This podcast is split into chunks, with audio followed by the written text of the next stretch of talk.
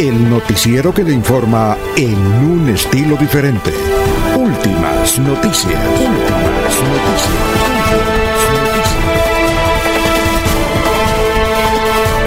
La información analizada por los expertos, sin sesgos, explicada con detalles, sin tanta carreta. Últimas noticias por Radio Melodía, también por Facebook y YouTube Radio Melodía. Director Alfonso Pineda Chaparro.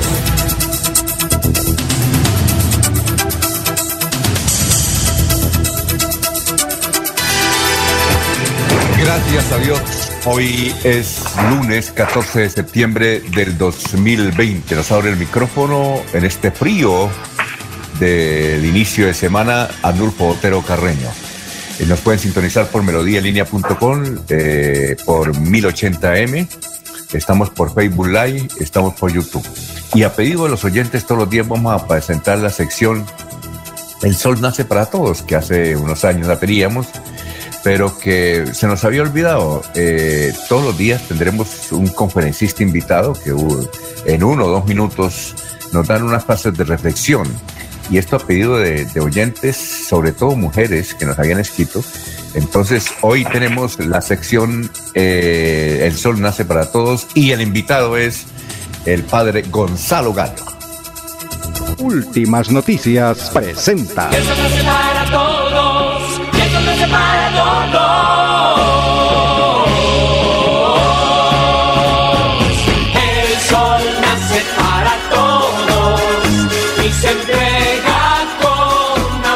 Colombia es uno de los países más ricos en variedades de heliconias. También la llaman platanillo porque la hoja se parece a la del plátano. Dicen los expertos en estas plantas que sobre todo en Sudamérica hay unas entre 25 y 250 variedades como esta. Mientras miramos esta belleza y la apreciamos, quiero hablarte de los angelitos. Existen, aparecen en la Biblia, Jacob ve que por una escala bajan los ángeles del cielo a la tierra.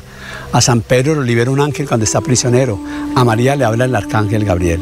Para recomendarte un libro muy sencillo y muy práctico para que conozcas más de ellos, cómo comunicarte, cómo tenerlos presentes en tu corazón y en tu existencia. Está gratis en internet. Apréndetelo. Pon al cielo a trabajar. Repítelo conmigo. Pon al cielo a trabajar. ¿Qué libro vas a leer en internet gratis en PDF? Pon al cielo a trabajar. No necesitas palabras raras ni posturas estrambóticas, solamente es hablarles desde el corazón e invocarlos y abrir las puertas de tu vida, porque ellos respetan tu libre albedrío. Pero si comienzas a decir, eh, Angelito, los invoco, me acompañan, gracias, y pides cosas que necesites. Por ejemplo, haz este ensayo, estás buscando un parqueadero en la ciudad y dices, Angelitos, voy a un sitio donde no hay parqueadero normalmente, pero ustedes me lo van a tener listo. Y voy a llegar allá y voy a encontrar un parqueadero libre. Hazlo y encuentras el parqueadero. Confía, son servidores de Dios. Primero siempre Dios y luego los ángeles como tus acompañantes. Ya se le enseño a los niños para que le enseñes esto a tu hijo. Pon tu manito acá, pon tu otra manito acá. Cierras los ojos y decretas y afirmas. Aquí estoy en la compañía de mi ángel guardiano protector y de mi ángel guía. Ángel guía, siempre me inspiras. Ángel protector, siempre me proteges, siempre me acompañas, siempre me cuidas. Es como un abracito con los dos ángeles pero vas a leerte ese libro para que lo tengas más claro. Pon al cielo a trabajar. Y, trabaja absolutamente para ti. Yo en mi vida he tenido tantos testimonios de la presencia de los ángeles, de su ayuda, de cosas que yo digo, Dios mío, pues esto es un milagro. Tú también los vas a tener. Listo. Con los ángeles y con Dios, todo está mucho mejor. Hasta pronto.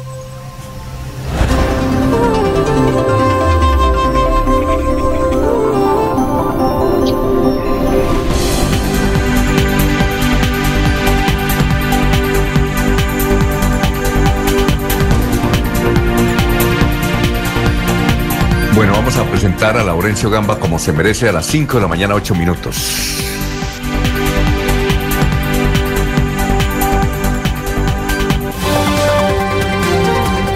Laurencio Gamba está en Últimas Noticias de Radio Melodía 1080 AM. Laurencio, muy buenos días. ¿Cómo se encuentra? ¿Qué ha habido? Al Alfonso, pues con algunas dificultades aquí en la comunicación, pero ahí estamos. No, sé si esté al aire. Ah, bueno, Alfonso, sí, es que hoy estoy aquí, no sé si me voy para Girón porque hoy es 14 de septiembre, día del Nuestro Señor de los Milagros de Girón, pero también hay que hacer un balance sobre la importante caravana que se cumplió el sábado y también por aquí cerca a la parroquia Juan Pablo II, porque ayer con diversas actividades se inició en Santander y particularmente en el área metropolitana con protocolos de bioseguridad se iniciaron las celebraciones religiosas en parroquias de Bucaramanga. En el socorro, el ministro de Vivienda reconoció el trabajo que realizó por el agua el exalcalde Alfonso Lineros. En paz se cumplió la caravana por Santurbán. Miles de personas salieron. El alcalde Juan Carlos Cárdenas agradeció el buen comportamiento de la ciudadanía que estuvo en la caminata. Otros hechos que enfrentaron, como han dicho las autoridades, fueron aisladas, pero conocían varias personas de que se presentarían algunos hechos violentos por los caóticos. No hay el control policial por parte de tránsito de la policía en el ingreso de San Gil, por eso se han presentado varios accidentes en los últimos días. Ha dicho el alcalde Hermes Ortiz que pide mayor presencia de la policía al ingresar a San Gil. El alcalde de Sabana de Torres pidió inversiones para el acueducto municipal. El gobierno departamental entregó respiradores y otros elementos al hospital de San Gil, donde estuvo el secretario de salud departamental con el alcalde. Y hoy o mañana en reunión con el gobernador del departamento de Santander, con los alcaldes principalmente del área metropolitana, se pedirá que en Santander solamente exista el toque de queda. Precisamente el gobernador ha dicho que aplicar toque de queda. Aquí está el señor gobernador para que se quiten las restricciones pico y cédula, sino que puedan todos salir de manera normal, y que se quite el pico y cédula para que haya mayor reapertura económica. Y sí evaluar los fines de semana eh, el toque de queda y esta ley seca, todos los sábados en la noche los domingos a la madrugada o en las mañanas en algunos barrios donde hay enfrentamientos del producto de en estado de alicoramiento, han estado en fiestas, en rumbas, sobre todo los fines de semana, los sábados todavía mantener al por el mal comportamiento por el incremento de las riñas, de la violencia intrafamiliar, días de quitar el pico y cédula y toque que alternativa, sobre todo para estos establecimientos comerciales, lo que hoy necesitan es generar ingresos, recuperar vida productiva y la generación de, empleo, que es lo que más reclama ahorita nuestra familia santandereana. Muy bien, el señor gobernador pues, del departamento de Santander, muy buena idea, ¿no? De que vaya vaya que vaya pensando en don Laurencio en quitar el pico el pico y cédula, es interesante. Bueno, son las 5 de la mañana, 11 minutos. Estaba emocionado escuchando al padre Gallo. Se me olvidaron los titulares. Ahí me lo recuerda un Anulfo. Evidentemente, vamos con, con los titulares de las noticias más importantes que vamos a desarrollar en la presente emisión. Estaremos hasta las 8 de la mañana. A las 7 y 30 vendrá la sección Hable con el abogado, con el doctor Iván Calderón. Ya Laurencio mencionó esa bajada del Ragonés. Uno cuando va bajando a San Gil en ese sector de uno mira, por ejemplo, yo miro para todos lados y digo, oye, pobre gente la que está expuesta acá, de que pues no es, no es la primera vez que se queda sin frenos un vehículo y le toca mandar el carro contra una casa y producir y provocar una tragedia como la del 2017. Bueno, hablaremos de que 100 iglesias fueron reabiertas a la feligresía con todos los protocolos. Panachi también abrió este fin de semana con teleférico y todo. Buena asistencia. Estaremos hablando de un árbol que vea usted, mató a una profesora, una profesora en Moratavita, Olga Patricia Pedraza Carvajal, de solo 28 años. Ella iba en su bicicleta y en ese momento eh, unos trabajadores estaban arreglando un árbol, un árbol. Dicen que le advirtieron, no pase señorita que estamos arreglando el árbol.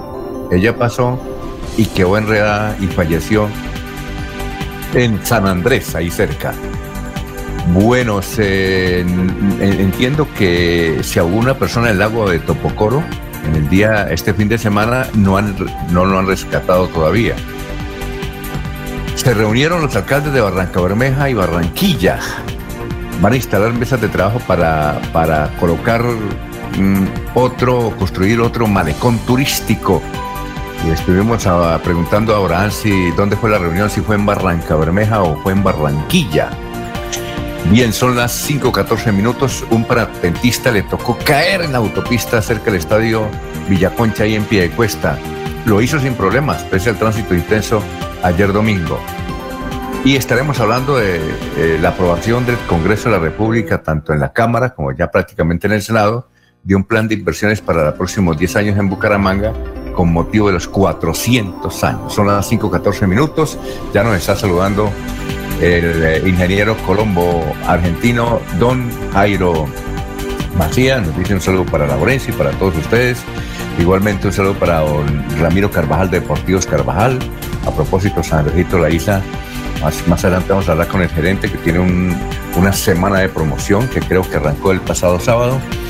Igualmente, un saludo para Aníbal Navas Delgado, gerente general de Radio Taxis Libres, que tiene el teléfono 634-2222. Para Juan José Rinconosma, para Peligan, para Lino Mosquera, para Benjamín Gutiérrez, Pablito Monsalve, Pedrito Galvis, para la señora Miriam de Alpérez, igual Walter Vázquez en la ciudad de la Real de Minas, en fin, para todos ellos, para Sofía Rueda, para don Jair Alfonso Mantilla, un saludo muy especial, para Pedrito Villanueva. Son las 5 15 minutos y seguimos saludando a nuestros demás compañeros de trabajo. Julio Enrique Avellaneda está en Últimas Noticias de Radio Melodía 1080 AM. Doctor Julio Enrique Avellaneda, ¿cómo está? ¿Qué hay de nuevo? Alfonso, muy buen día para usted, para todos los compañeros en la red y como siempre, para toda, toda la amable audiencia de la potente Radio Melodía. ¿Cómo estuvo esa actividad académica este fin de semana internacional, como dice el doctor Fernando Vargas? Bastante exigente, pero muy interesante, Alfonso. Muy interesante. Ah, bueno. temas, que nos, temas que nos apasionan que nos eh, llenan, que satisfacen nuestras inquietudes eh, en el orden jurídico. Muy bien. Oiga, eh, con usted nos toca empezar con el obituario, doctor Julio Enrique. yo le voy a leer el obituario. Sí, yo le voy a leer el obituario porque hay personas muy conocidas que fallecieron en las últimas horas. vamos a leer primero el de la funeraria de San Pedro. fallecieron Juan José, José Jesús Jiménez Herrera, Irma Barrera Vera, Irma Barrera Berra, eh, Oliva Suárez Sánchez. Pero falleció el doctor Iván Ortega Mota, ¿no? ¿Usted lo conocía? Claro, por supuesto, tuve el, gusto de compartir con él en muchas ocasiones. Lamentablemente eh, falleció, bueno, él venía enfermo ya desde, hacía algún tiempo, Alfonso. Eh, pero pues nos duele su ausencia porque fue un gran, un gran profesional, un hombre de bien, un excelente abogado, eh, un gran contertulio, por manera que, que nos ha impactado la muerte de, del doctor Iván Ortega Mota. Cuando escuché hablar del doctor Iván Ortega Mota, creo que él ya se acercaba a los 90 años, el doctor Julio Enrique. No, Él, estaba, él estaba, yo creo que tenía 80, 81 años por ahí aproximadamente. Ah, bueno, yo, yo, yo escuché hablar de Iván Ortega Mota, como entiendo que fue, él fue el ANAPO. Él fue de la NAPO, sí, sí, él, era hombre de extracción conservadora, ¿no, Alfonso? Usted recuerda que la NAPO en sus años de, de gloria, entre comillas, eh, se dividían, había NAPO liberal y NAPO conservadora, ¿no? Entonces él formó parte de la Alianza Nacional Popular de la tendencia conservadora. Hizo una gran amistad con la familia Rojas y tuvo siempre una, un especial aprecio por parte de María Eugenia, ¿no? Sí, y, le decía que cuando yo escuché hablarte del doctor Iván Ortega, él era director de Niscredial, ¿cierto? Él fue director del Instituto de Crédito Territorial en los tiempos de, de Belisario Betancourt. Fue director seccional, ¿no? Porque la directora nacional era justamente María Eugenia Rojas de Moreno Díaz. Y fue, él, él, estuvo en una época encargado de la gobernación del departamento. Sí. Y Iván Ortega, Iván Ortega, era gran contertulio y de la tría, ah, pero también falleció. Extraordinario, extraordinario contertulio. Eh, el tío de Gustavito Villamizar Mota, ¿no? Era abogado. Tío de, Gustavo Villamizar, a quien le enviamos un, gran abrazo de condolencia. Perfecto. Y también falleció, ese sí no lo conocía, lo había visto por ahí tangencialmente en la tríada, no lo conocía. Eh, uh, Jairo Salgado trabajó en la Procuraduría. Jairo Salgado, sí, Alfonso, me, me, impactó también muchísimo la muerte de Jairo, porque pues Jairo sí es compañero de generación. Con Jairo nos conocimos desde muy jóvenes, eh, colegas, y en algún tiempo compartimos actividades en la Procuraduría General de la Nación. Él ya estaba pensionado, ¿cierto? Él ya estaba pensionado, él se pensionó siendo delegado del procurador ante la Corte Suprema de Justicia. ¿Cuándo estaba Alejandro Ordóñez? Cuando estuvo Alejandro Ordóñez, sí, efectivamente se ah. terminó su ciclo, porque él duró muchos años en la Procuraduría, ¿no? ¿Pero en dónde? ¿Aquí en Bucaramanga? Aquí en Bucaramanga estuvo varios años y después fue trasladado a Bogotá. Y allá en Bogotá ah. Estuvo también varios años como procurador ante la Corte Suprema de Justicia y, y se retiró ahí, Alfonso, siendo... Él era un señor gordito, ¿verdad? Era, sí, él era, era gordito. Ya. También, también muy buen con tertulio, muy, muy, agradable en la conversación. Eh, de, una, de una gran informalidad, eh, muy colaborador cuando uno tenía inquietudes o temas, pues que aclarar, conversarlos con él ayudaba a hacer luces. Sí, y también falleció Juan José Rincón, un pensionado de, de Florida Blanca, pero Juan José no me mandó el, eh, me mandó la foto, pero no el nombre. Y falleció Claudia Cañón, que era funcionaria de la clínica Guane, también falleció. Bueno, eh, en Los Olivos están eh, Benjamín Cote Ramírez, María del Carmen Gómez, viuda de Oviedo. Bueno, doctor Julio Enrique, ¿y cuál es el santo de hoy? Alfonso, hoy lo que nos hace el santoral es un recordatorio del, máximo símbolo del cristianismo, ¿no? de la Santa Cruz. Hoy es la exaltación de la Santa Cruz, que eh, para los cristianos es el símbolo primero eh, donde hay una cruz, pues se representa la presencia del cristianismo y, el símbolo de la, de, la, de la cruz que lo hacemos cuando nos antiguamos. Entonces es la expresión, digamos, gráfica más valiosa que tiene el cristianismo. Con solo ver la cruz ya se entiende el mensaje. Y, y se recuerda hoy, Alfonso, porque hoy es el día en que se rescató la cruz después de que fue por allá en los años 1600 robada por los persas lograron rescatarla y para, como todos, todas las, las, sedes eclesiásticas o de la iglesia querían tener el símbolo en Jerusalén, en Roma, en Constantinopla, en muchas otras partes, optaron para que no volvieran a robársela y para que todas las iglesias quedaran, todas las iglesias del cristianismo, pues las distintas sedes quedaran contentas, optaron por fragmentarla y hay partes de la Santa Cruz original, en donde se supone que estuvo colgado Jesús, tanto en Roma como en Constantinopla, como en Jerusalén, y entiendo que algunos trozos también fueron repartidos a otras iglesias que los conservan, obviamente, en grandes urnas de cristal. Es el día de la Santa Cruz, Alfonso. Muy bien, son las 5 de la mañana, 22 minutos. Eh, doctor Julio Enrique, ¿cuál es la frase de hoy? En los países serios, la cuarentena se levanta cuando las infecciones están bajo control, pero aquí fue levantada porque el país no da más. Ah, muy bien. ¿Esa frase de quién es? Soy de Hernando Gómez, buen día, en el análisis que hace de algunos hechos que caracterizan al país. ¿En, dónde escribe? En El Espectador. Ah, Gómez, buen día, fue. Yo lo conocí cuando escribía en la revista Semanas. Él es del Partido Liberal, ¿verdad? Como del Partido Liberal. Él fue del Partido Liberal, de, los, de, las épocas del movimiento del Poder Popular de Ernesto Santerno. Bueno, son las 5 de la mañana, 23 minutos. Seguimos saludando a nuestros compañeros de trabajo aquí en Radio Melodía. César Tavera está en Últimas Noticias de Radio Melodía 1080 AM. Hola, gran César, ¿cómo está? Tenga usted muy buenos días. ¿Qué ha habido? director Alfonso Pineda, buenos días. Bien, a Julio Enrique, a Jorge, que está por ahí Oye, a Laurencia y a toda la radio escucha, sobre todo los asiduos que temprano nos acompañan en la mañana de hoy. Sí, señor. Estuve, estuve eh, César, estuve haciendo un reclamo a la electrificadora porque el viernes se le fue, se le fue otra vez la luz. ¿Y eso a qué hora se le fue la luz? Le dije, como a las cinco y media desapareció César y le quitaron la luz. Dijo, no, pero allá en ese, ¿el dónde vive? Le dije, en tal parte. No, no, yo pensé que se le había ido la luz, César. No, el viernes no, el ah. viernes, no, el viernes estudia, la expectativa, no, el viernes estudia, Bueno, ¿y cuál es? ¿Por qué? Venga, le digo por qué, porque eh, había, digamos, eh, era un día para otra cosa y había una, una, polémica implícita y no quería participar en la polémica porque... No, pero si no quiere participar, no. Es, es decir, cuando, si no quiere participar en la polémica, usted me dice, por el interno, no quiero participar en esa, polémica, porque hay polémicas que, por ejemplo, a uno no le gusta participar, ¿no?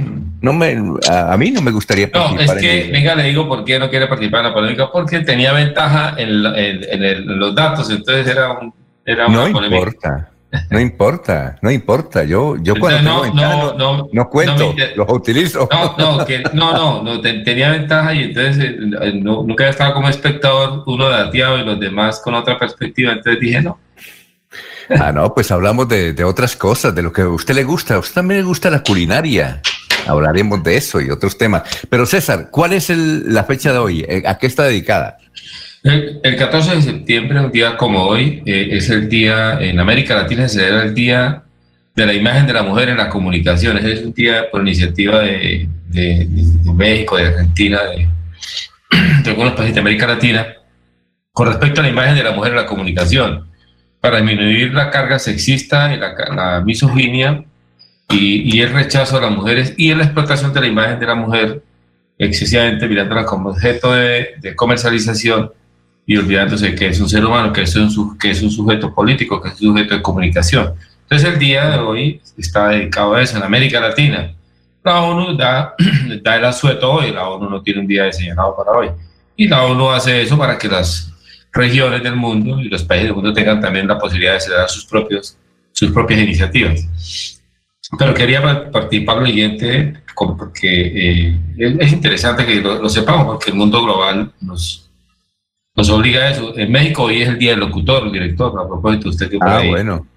Sí, de vez en cuando está relacionado con México. Y en Bucaramanga tiene una, una adhesión hacia los mexicanos por la música, por la cultura. Santander. Hoy es el día, el día del locutor en México y un día como hoy nació un sabio alemán que, tuvo que tiene mucho que ver con América Latina. En 1769 nació Alejandro von Humboldt, geógrafo, biólogo y naturalista alemán que recorrió América Latina, recorrió Sudamérica, México y el sur de Estados Unidos y tiene mucho que ver en la comprensión de la riqueza de, de, América Latina, hizo los mapas, hizo el inventario, el herbario, etcétera, se reconoce. Un día como hoy también eh, nació Mario Benedetti, que por aquí lo hemos nombrado y nos hemos aprovechado de, su, de, su, creatividad. Mario Benedetti, falleció, falleció, en el 2009, a los 89 años, uruguayo. Un día como hoy también tiene que ver con los comunicadores, como usted, por ejemplo, como Jorge, eh, y Laurencio, un día como hoy nació en 1932, eh, Fernando González Pacheco, que falleció en el 2014. ¿Quién no se acuerda de Pacheco? Pero por supuesto. Fernando González Pacheco, que, marcó toda una historia en la televisión colombiana y en la radio. Y, bueno, se fue a ir a Miami en sus años anteriores a su fallecimiento y se vino triste y aburrido porque por allá vivía solo y aquí creyó que Miami era la felicidad, él lo reconoce que se equivocó en irse para Miami y falleció en el 2014. Un día como hoy también, para, los, para la música, para los melómanos, nació Amy Winehouse, tal vez en, mi, a mi parecer, para mi humilde parecer, nació la mejor voz que yo he escuchado femenina. Amy Winehouse falleció en, mi, falleció en el 2011, pero nació un día como hoy, en 1982, la gran cantante inglesa, que se ha vuelto fármaco dependiente y en, una, en un proceso de desintoxicación falleció amigo Y un día como hoy, para irnos para el pasado, también un día como hoy eh, se falleció de una manera trágica la gran Isadora Duncan. Ustedes saben que ella falleció con la, una peñoneta en el cuello y falleció acá de manera absurda, Isadora Duncan. Pero un día como hoy falleció el gran Dante Alighieri, que había nacido en 1265 y falleció en 1321, que marcó la, primera cosmovisión, digamos, global, la primera cosmovisión del mundo desde la literatura de Dante Alighieri, el creador de la Divina Comedia, que fue capaz de meter el mundo de la época en un texto. Quería destacar esos temas para hoy directo. Oiga, gracias, muy amable. César, son las 5 de la mañana, 28 minutos, estamos en Radio Melodía, seguimos saludando a nuestros demás compañeros de la mesa virtual aquí en Radio Melodía.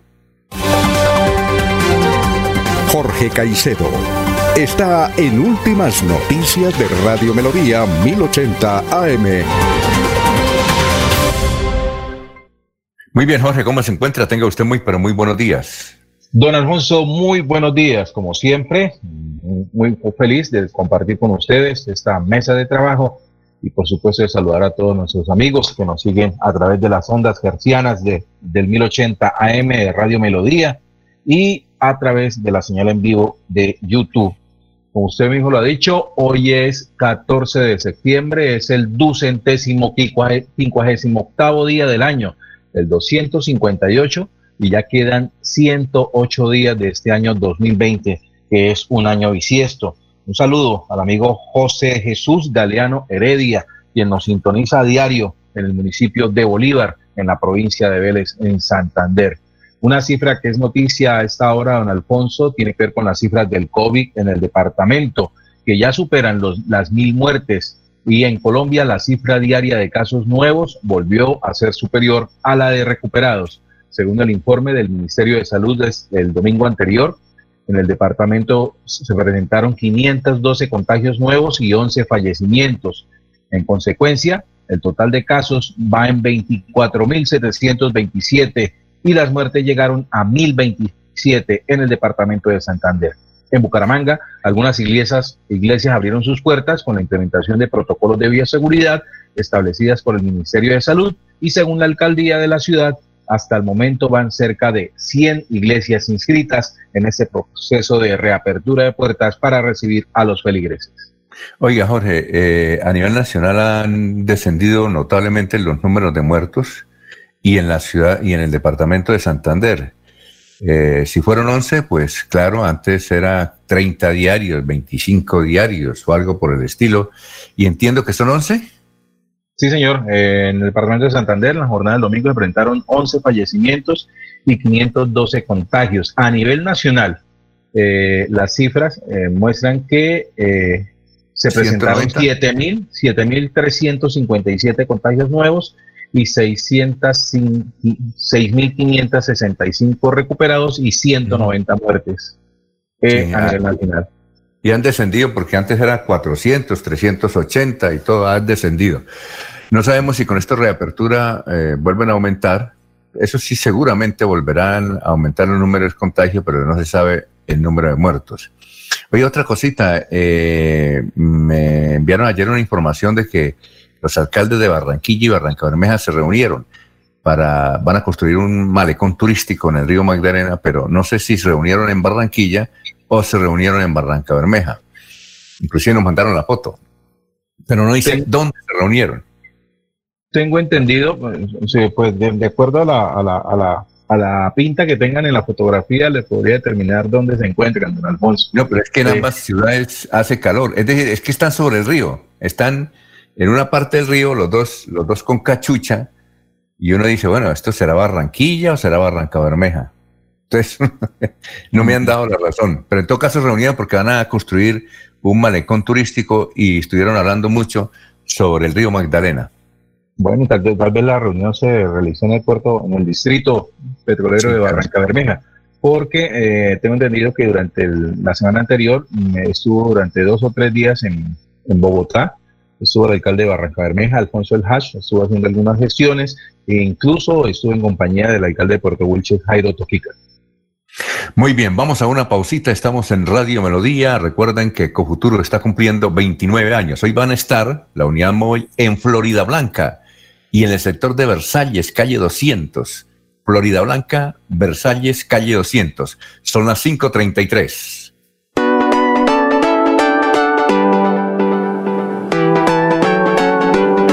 Melodía, Melodía, Radio Sin Fronteras. Escúchenos en cualquier lugar del mundo. Melodíaenlínea.com es nuestra página web. Melodíaenlínea.com, señal para todo el mundo. Señal para todo el mundo. Radio sin límites, Radio sin fronteras.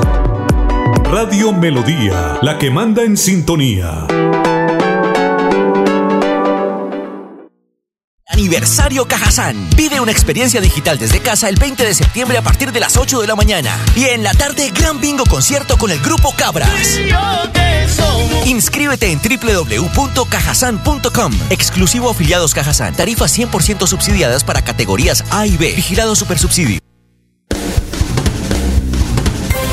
Se va la noche y llega últimas noticias todos los días desde las 5 de la mañana. Empezar el día bien informado y con entusiasmo.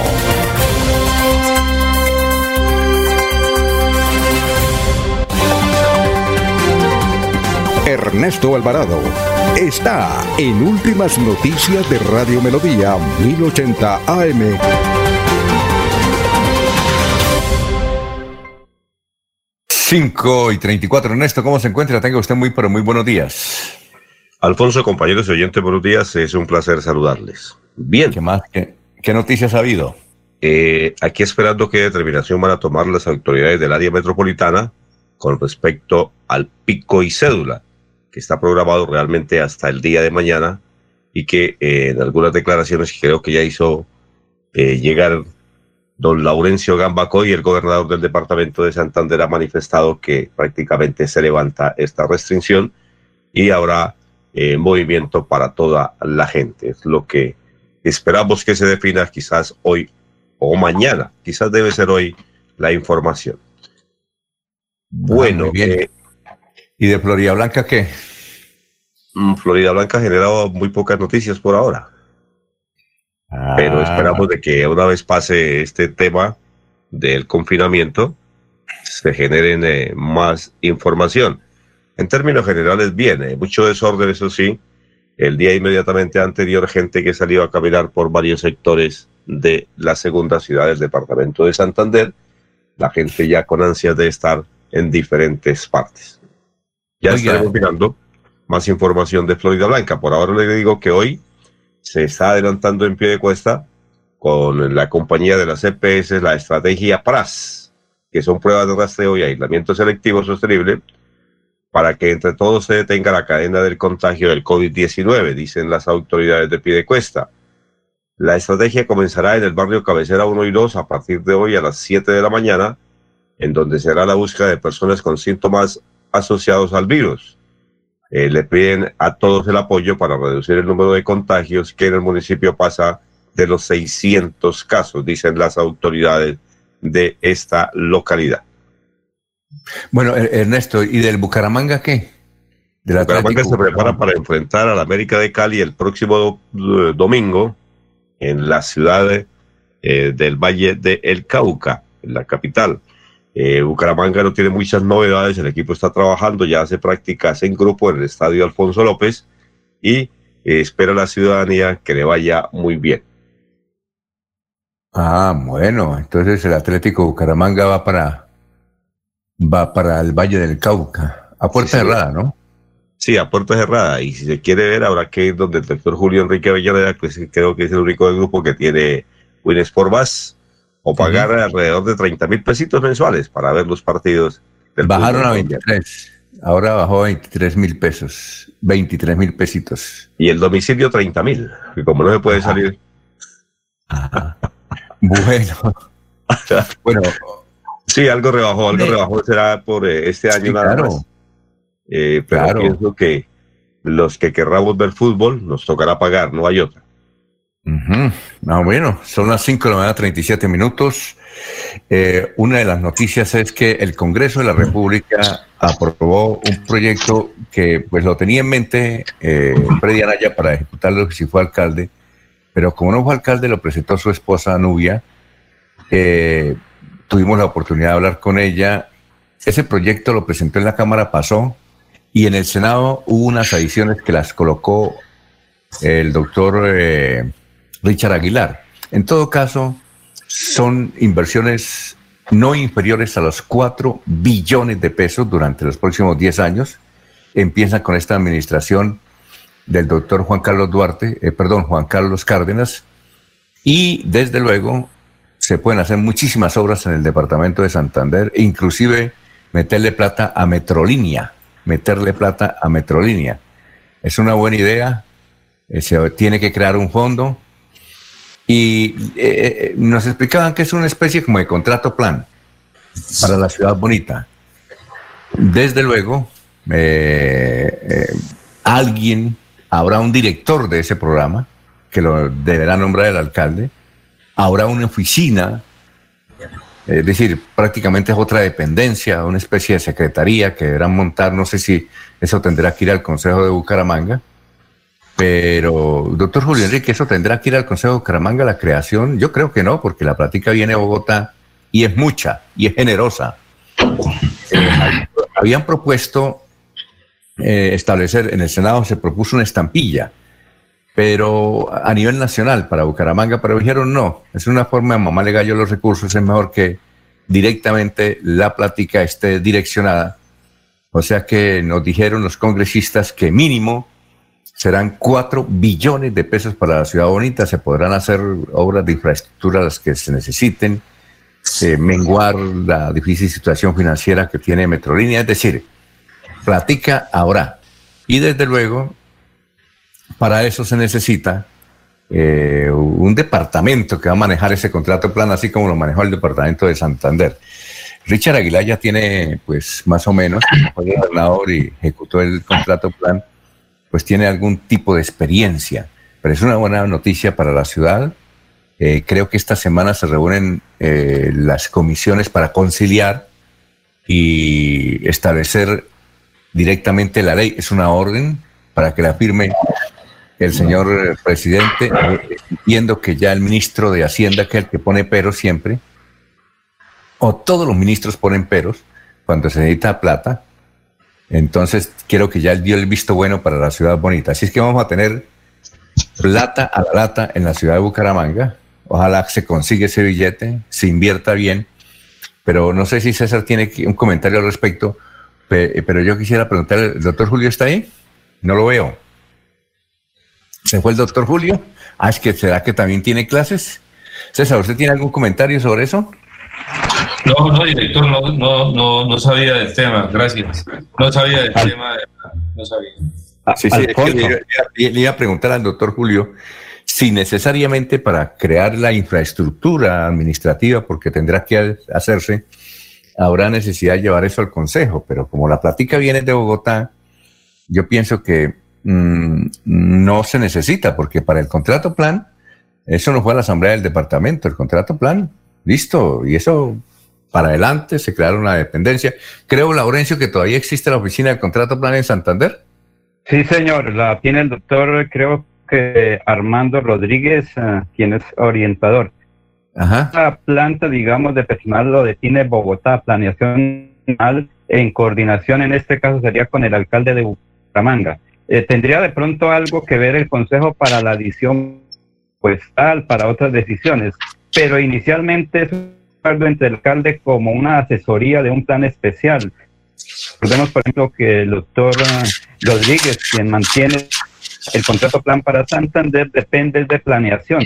Por eso se ha mantenido casi que desde el gobierno del doctor Richard Aguilar en cargo. Pasó todo el gobierno del doctor Didier Alberto era Amado y continúa en este gobierno, porque él depende directamente de la gobernación y planeación nacional, raya gobierno nacional, es decir, es un cargo que tiene que coordinar actividades que se van a ejecutar, los proyectos, de contratación.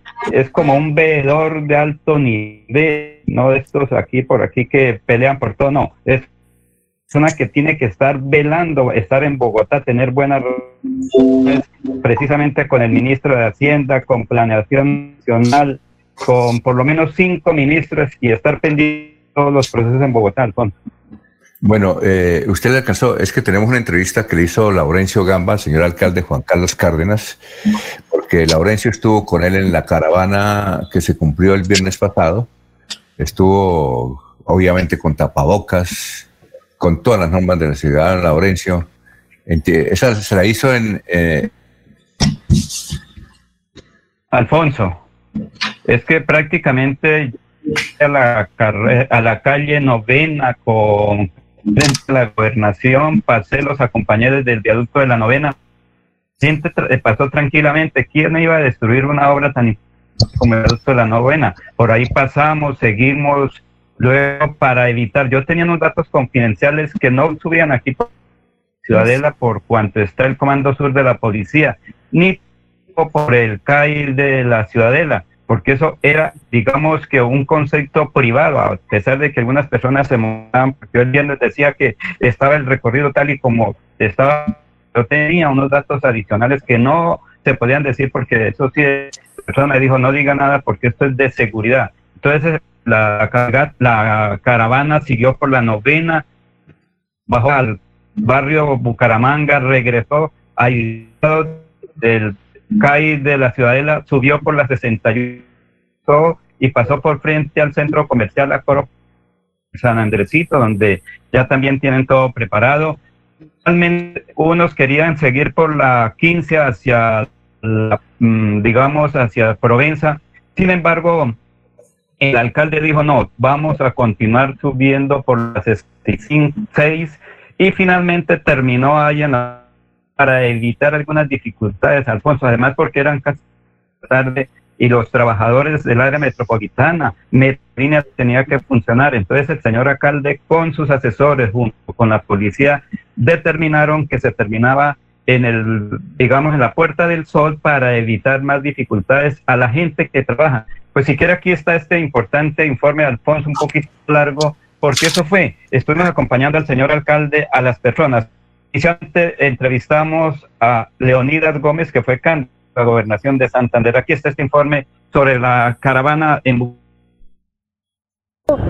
acompañando esta marcha por el derecho a la vida, porque estamos todos comprometidos con una misma causa y es defender el agua que escurre del páramo de Santurbán para dos millones y medio de habitantes que nos quieren quitar los árabes de Minesa, con el apoyo de toda la estructura de la estocatoria, tiene una respuesta supremamente buena. Estamos muy contentos con el civismo, con la cultura ciudadana que estamos demostrando todo. No exploten el oro allá en Santurbán. Es importante que cualquier metal precioso, cualquier, porque el agua es lo que da la vida, mejor dicho. Sin agua no podemos vivir. Claro, dar la pelea hasta que, hasta que se vaya esa empresa que quiere explotar el oro y hasta que el gobierno también desista de, esa explotación. Es importante la marcha. Porque estamos defendiendo la vida, estamos defendiendo el agua, estamos defendiendo el páramo de Santurbán, que es la fuente del agua que consumen los dos Santanderes, más de 3 millones de habitantes. Tenemos que vender el agua porque no se puede comprar, porque el agua es para nosotros, para vivir, el oro no, con el oro no nos podemos vivir. Queremos que el gobierno nos respete y respete la vida, los recursos no renovables. ¿La caravana? Todas las veces que sea necesario lo haría. Por el agua. Hay que defender el agua porque el agua es el futuro para todos nosotros. ¿Y en familia? Y en familia. Porque es vital para cada uno de los seres humanos y en especial para protegernos cada puesto. No nos podemos alimentar de oro. Protestando primero que todo para que Minesa tenemos que proteger el agua. No necesitamos de oro. Todo para el consumo nuestro, para la gente que viene detrás de nosotros, los hijos y los nietos. Que nosotros pensábamos que iba a haber menos gente, pero el pueblo santandereano cuando trata de defender el páramo sale todo el mundo a las calles. Y eso es lo que queremos demostrarle al gobierno nacional, que no queremos que nos vendan el agua, que no nos vendan el páramo, porque el agua es la fuente de vida y queremos una ciudad y un agua limpia. Queremos marchas pacíficas sin ningún desmane. La idea es esa, que la policía por favor nos acompañe no a golpearnos, sino a defendernos. Mire, la representante de los estudiantes de la Universidad Nacional de Bogotá. Hola, estamos aquí hoy en esta caravana para exigirle a Duque que no le dé la licencia a Minesa, que los santanderianos consideramos que el agua vale más que el oro y que las multinacionales no están por encima de nuestros derechos y estoy muy contenta de que haya salido tanta gente. Me llamo Jennifer Pedraza. Aquí estamos los jóvenes, aquí están la juventud diciendo que además es el agua de las generaciones que venimos y de nuestros hijos y nietos y que lo que nosotros hagamos hoy depende del agua. Además, eso es lo mejor, que han sido manifestaciones pacíficas que permiten que más gente y más gente se sume. Es la marcha pacífica como nos toca. Bueno, superó, se superó y estamos muy complacidos porque hemos podido llevar la actividad en paz y vamos a seguir saliendo Y pues ahí estamos demostrando de que somos cultos, de que somos pacíficos, pero que somos vehementes en nuestro reclamo por el páramo de Santurbán. Y vamos a seguir con estas reclamaciones hasta que Duque se pronuncie y eche atrás esta licencia ambiental que les quieren pedir. A las autoridades ambientales, ¿cuál es el llamado? A que por favor miren que los estudios de impacto ambiental no están completos y lo que se les ha presentado desde la academia demuestran de que no es conveniente romper el acuífero del páramo de Santurbán. Nos moriríamos de ser los dos millones de habitantes del área metropolitana de Bucaramanga y de Cúcuta. ¿Me recuerda el nombre? Mauricio Martínez del Sindicato de Bucarest. Los bumangueses y los santanderianos defendemos el páramo de Santurbán, fuente primaria de la vida y del agua de millones de personas. Y demostramos que Bucaramanga es un territorio de paz. Señor alcalde, se cumplió la convocatoria. La verdad superamos la expectativa de la caravana. Pero lo más importante, la cultura cívica ciudadana de nosotros los santanderianos, es una clara manifestación de una sociedad madura donde rechazamos los hechos de violencia. Acá estamos saliendo a marchar pacíficamente en esta caravana familiar de alegría, de gente joven, de gente que eh, salió de sus trabajos a acompañarnos. Muchas gracias a todos los bumaqueses. Y sin violencia, ¿qué es lo más importante? Sin violencia, respetando los derechos de los demás. igual acompañando los diferentes calles de la ciudad para que realmente se mantuviera en paz la ciudad y pudiéramos estar tranquilos todos. Para Bucaramanga. El agua es lo más sagrado y es lo que vamos a defender. Rechazo absoluto al proyecto de megaminero de Minesa. ¿Qué le dice usted a la juventud? Que vamos a seguir luchando por esta verdadera riqueza, este verdadero tesoro que es el futuro de nuestros hijos. Alcalde, ¿viene, ¿qué viene para la ciudad ahora? Vamos, eh, vamos a seguir, a seguir en la caravana. Muchas gracias, Lorenzo. Pura seria, hemos respetado los derechos de todos, hemos salido a caminar y a, acompañar esta caravana, invitación hecha por el Comité de Defensa del Páramo de Santurbán y decirle a todos los bumangueses, el páramo se respeta, el páramo se defiende y mantendremos esta forma cívica y pacífica realmente de protestar para que realmente seamos escuchados en el gobierno nacional, en todo el país y simplemente darle las gracias de verdad por el buen comportamiento a cada uno de los que participaron en esta. Bucaramanga es un territorio de paz, lo hemos dicho siempre. En Bucaramanga la vida es sagrada y por eso es que estamos comprometidos con la fuerza pública, con los ciudadanos, con todos. Acá no hay diferencias, no estigmatizamos a nadie, simplemente es un territorio de paz y vamos a mantener esta dinámica para que realmente demostremos al país que somos una ciudadanía madura, seria y muy cívica, porque acá estuvimos con las familias y gracias a todos los bumaqueses. ¿Qué mensaje le da a los colombianos y a la ciudadanía de Bucaramanga? Que podemos hacer protestas pacíficas, el derecho a la protesta, hemos sido ejemplo, hemos dado clara muestra de que ya Bucaramanga es una ciudad madura en términos de cómo protestamos y exigimos nuestros derechos. Esa es una manera que realmente tenemos que ser capaces de mantener esa forma de protestar y yo creo que acá hemos demostrado, vuelvo y repito, una madurez política de parte de los bumangueses. ¿Y el balance general de la actividad? Muy positivo, muy feliz. Soy muy feliz, muy contento de todo el acompañamiento que hemos recibido. Por cada calle que pasábamos encontrábamos un saludo, un aplauso y esa es la clara manifestación de que los bumangueses vamos a hacer respetar nuestro páramo de Santurbán. Y sobre todo con civismo. Ahora por parte de la Absoluto civismo de todos los bumangueses. Vamos a seguir, seguir levantando nuestra voz de protesta. Esperamos pronto tener un debate en plenaria del Senado. Hoy nos acompañaron parlamentarios santanderianos donde están absolutamente comprometidos con la defensa de nuestro verdadero tesoro, el agua de Santurbán. Y un saludo muy especial a Jenny Quintero, nuestra alcaldesa de California, que es una gran lideresa comprometida también con la defensa del páramo. Muchas gracias, muchas gracias a todos ustedes. Acá ya terminamos, muchas gracias a todos los bumagueses. Presidente del Consejo, ¿cómo analiza esta...? Vamos a felicitar a la alcaldía de Bucaramanga, se ha mostrado civismo, se ha mostrado que somos pacíficos en Bucaramanga y la defensa del páramo de Santurbán debe ser de esta manera. ¿Se cumplió el propósito? Claro que se cumplió, ahora queda en orden del gobierno nacional, defender las comunidades y el páramo de Santurbán. ¿Qué viene ahora desde el Consejo? Lo que viene el Consejo, viene en control político a todo el tema de Santurbán y la alcaldía de Bucaramanga. ¿Qué le hizo a la juventud? Que apoyemos todas estas marchas de manera pacífica, esta es la verdadera forma de alzar la voz de la protesta, siendo pacíficos y mostrando civismo. Los Olivos, un homenaje al amor. Primera clave para superar el duelo. Acepta tus propios sentimientos. Lo mejor es darle la posibilidad de atravesar sentimientos como negación, tristeza, frustración, ansiedad, vacío, miedo. En tu duelo, estamos ahí. Los Olivos. Olivos. Tu casa ahora es el lugar ideal y Cofuturo te ofrece la oportunidad de renovar los electrodomésticos y víveres fundamentales para toda la familia. Televisores, neveras, lavadoras y muchísimas alternativas para dotar tu hogar están en la calle 48, número 3333. También encontrarás motocicletas, bicicletas, computadores y celulares. Atención inmediata 322-307-0371. Cofuturo, construimos sueños de progreso. Se va la noche y llega últimas noticias. Todos los días, desde las 5 de la mañana, empezar el día bien informado y con entusiasmo.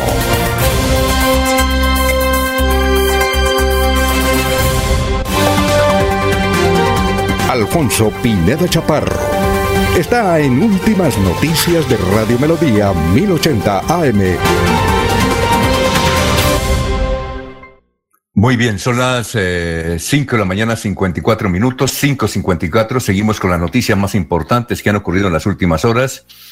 Muy bien, ya mencionamos que este fin de semana, hacia las 2 de la tarde del domingo, se presentó, perdón, el sábado, un accidente bajando Ragonesi un turbo se estrelló y hay dos muertos y una persona herida. Eh, igualmente, Olga Patricia Pedraza Carvajal es una joven, o era una joven maestra en Molagavita, eh, estaba trabajando en la escuela rural de las Lagunitas. Iba en su cicla y al pasar por un árbol que estaban arreglando, este se cayó y le quitó la vida.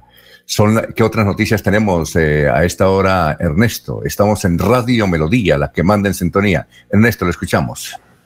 Nos vamos para el municipio de Girón porque las autoridades han manifestado que hoy es 14, el 14 de septiembre, que es la celebración de la fiesta del Señor de los Milagros en esta localidad.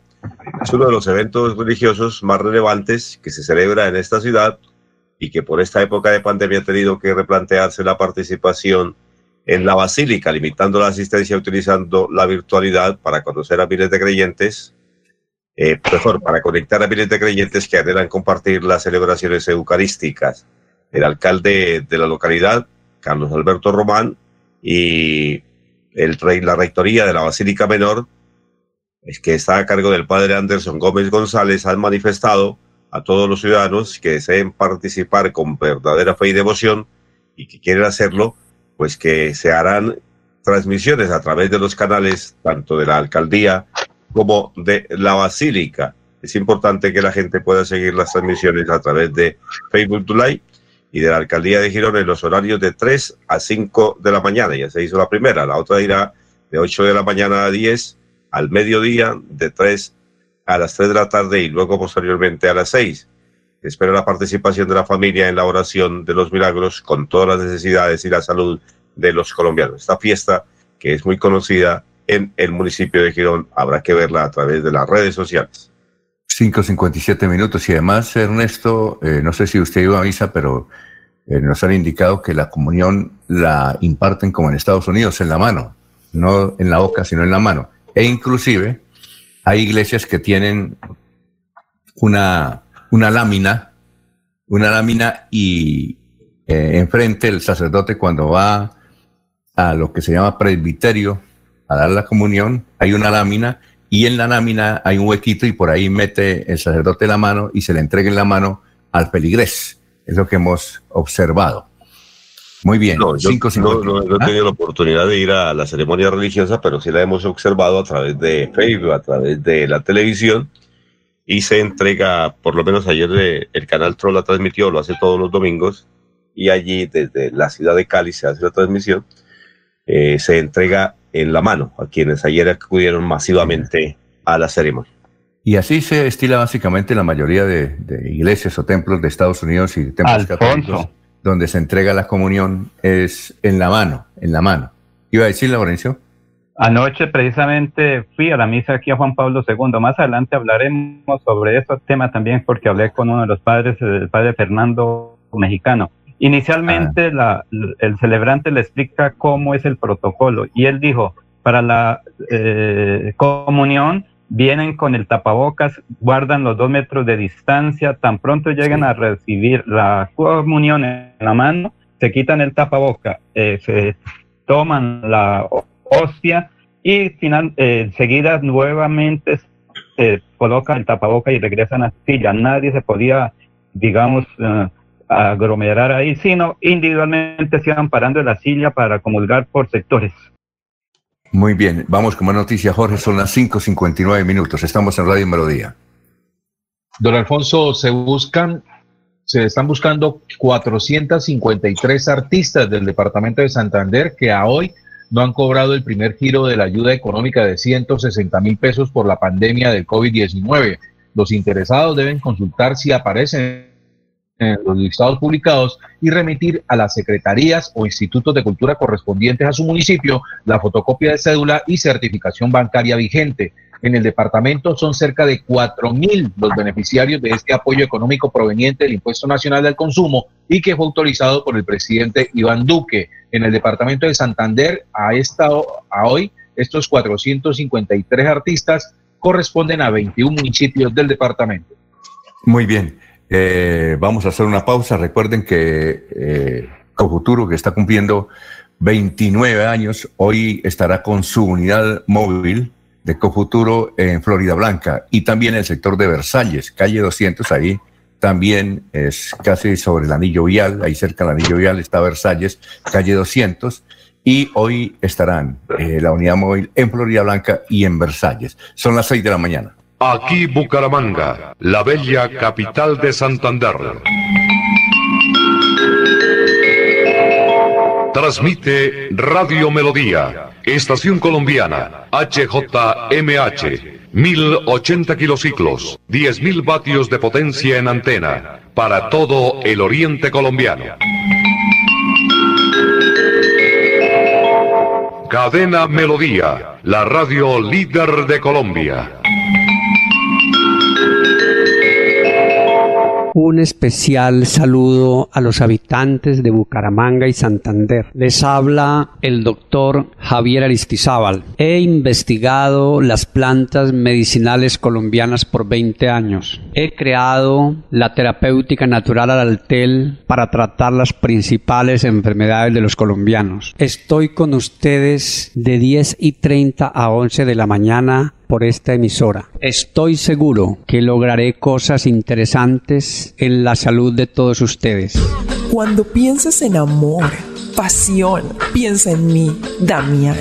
Pide ahora mismo tu tableta de Damiana para que disfrutes al máximo de una relación sexual con toda la energía, vitalidad y que te permita durar el tiempo que tú quieras. Damiana, pídela a domicilio en Bioalterna 643-6636 o al celular 321-441-6668. Bioalterna, calle 55 3117, Barrio Antiguo Campestre, Bucaramanga.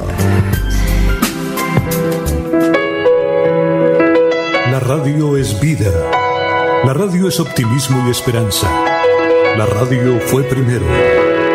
La radio fue ayer, es hoy y será mañana. La radio, tu compañía de siempre. Somos la radio, somos la radio. Y hoy como siempre, entramos en tu casa porque somos parte de tu familia en esta lucha por la vida. Con Radio Melodía y últimas noticias, quédate en casa. Se va la noche y llega últimas noticias. Todos los días, desde las 5 de la mañana, empezar el día bien informado y con entusiasmo.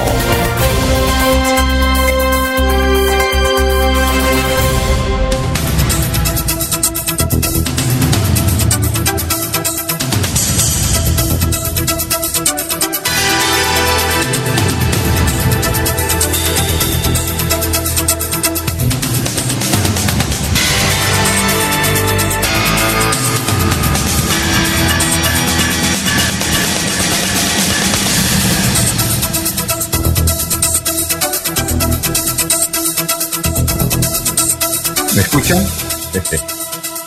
¿Sí me escuchan, no? Bueno, son las 6 de la mañana, 3 minutos, 6 y 3. Doctor Julio Enrique, ¿me escucha? Doctor Julio. Hola. Sí, Alfonso, lo oigo. Sí, lo oigo. Por favor, ¿ustedes por qué? ¿Qué les pasa? ¿Están dormidos o qué? ¿Qué pasa? ¿Qué, qué les sucede? A mí se me ha ido la luz como... dificultades en los uh, sistemas, Alfonso. Ni dormido ni dificultades, todo lo contrario, es que al tiempo atendemos varios asuntos. Ah, bueno, sí, y mire, César también está, se fue a hacer desayuno otra vez. bueno, es que se me ha ido como cuatro veces, yo sí, yo no estoy dormido, ¿no? Porque a mí se me ha ido la, la luz tres veces. ¿Por allá no se ha ido la luz? No. Pero es que, pero es que, ¿cómo se llama? ¿Ah?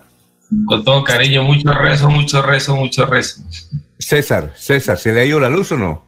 No, no, no, estoy aquí, claro, estoy oyendo. Estoy, estoy. Ah, muy bien, pero entonces le tengo una pregunta para el doctor Julio. Es que eh, entiendo que de los parquímetros en Bucaramanga, que el doctor Juan Carlos Cárdenas está dispuesto también en la directora de tránsito a establecerlos. Eh, usted venía hablando desde su administración, doctor Julio Enrique, de los parquímetros en Bucaramanga. Sí, Alfonso, de eso se ha hablado de vieja data, ¿no? Es un tema que durante mi paso por la dirección de tránsito se, se estudió para adecuarlo a lo que en esa época se llamaba el plan de ordenamiento territorial pero pues finalmente no, no, no, no, tuvo la acogida porque los diseños eh, viales exigidos para establecer ese tipo de, de, servicios, pues en Bucaramanga no eran muy, muy numerosos, muy afortunados. ¿no? Sí, eh, usted, la doctora Andrea Juliana Méndez, directora de tránsito de Bucaramanga, dice que los parquímetros en esta oportunidad, usted también lo llama zona CER con Z, ¿o no? Yo no recuerdo, creo que era zona azul que se les decía en esa época. Ah, zona azul. Y entiendo, Jorge, que la directora de, tránsito le llama zona CER, no sabemos por qué. C-E-R-T, zona CER. Bueno. creo que significa zonas de estacionamiento temporal, eh, regulado ah. temporal, algo así. ah, bueno, zonas de... venga, director, pero, Dígame, dígame, gran César. Por supuesto que eso tiene, tiene ruido, tiene sonido, tiene música, tiene a favor, en contra, todo. Yo creo que pero el debate del espacio público de Bucaramanga está en mora de, darse en todos los niveles y en, y en todos los aspectos, pero pero es, es, absolutamente insoportable para el caminante, para el peatón, para los nuevos tiempos, tanto carro montado en un andén. O sea, la gente, la gente eh, vivimos en, la urbe, así sea una, una pequeña urbe de, 600 mil habitantes, que es una pequeña urbe. La urbe es la infraestructura y la ciudad se hace sobre la urbe. Y es la urbe que sostiene la ciudad donde se hace la vida, la vida social. Eso hay que decirlo para entender lo siguiente pero las personas, la mayoría de personas o, un porcentaje de personas creen que todavía están viviendo en el sector rural y traen mentalidad rural. Con todo respeto lo digo, pero lo digo seriamente. Y si se van a cortar el cabello, quiere que el carro lo deje frente al salón de belleza y además lo dejan ahí se ponen bravos y les dicen que corre el carro. Si van a hacer una comprita en una tienda, en un supermercado, el carro lo dejan ahí. Traen la mentalidad de cuando vivían en el, pueblo o en el campo, donde montados a caballo dejan el caballo amarrado en un palo o en, el, o en la plaza entonces quiere que el carro lo deje ahí, vivir con el carro, dentro del carro, todo es el carro y el peatón y los nuevos tiempos piden que la gente puede montar en cicla, puede caminar, puede montar en patineta y puede usar los andenes que entre otras cosas se podrán hacer un problema los andenes. Son irregulares, están llenos de parches, la gente hace gradas para su comodidad y el espacio público es un problema el andén. Y, y, los carros sacan a la, a la, gente a la vía, la botan a la vía porque no hay por dónde pasar, ¿no? Entonces, medio se les coloca un dinterito para que no suban el carro y ya se vuelve un problema, se molestan. Y de su cuenta lo rompen para poder meter el carro ahí. O sea, eh, eh, las ciudades es para los caminantes y para los claro. Entonces, el tema del carro, el tema del carro Bucaramanga, eh, una persona, imaginen usted esta injusticia, una persona en un carro que lo monta al andén desplaza al resto de personas que vienen por el andén. Una persona en un carro lo monta al andén y desplaza el resto. ¿Dónde está la equidad? ¿Dónde está la democracia? No es que el espacio público es el lugar de la democracia por, por antonomasia, por, por, esencia. Entonces, el tema ahora, el tema ese de los, de los antiguos cepos, ahora se llama como, se, como están queriendo llamar, eso requiere pues, de educación, eso requiere educación, capacitación, educación, pedagogía social, etcétera. Pero en Bucaramanga es hora de que no, no debiera haber necesidad de eso. Debiera la gente de su cuenta hacer la autorregulación. Pero como no hemos logrado la ciudadanía, la mayoría de edad, pues toca con, con, con golpear el bolsillo, que es lo que más le duele a uno. Es la única manera, la pedagogía del dolor le llamo yo.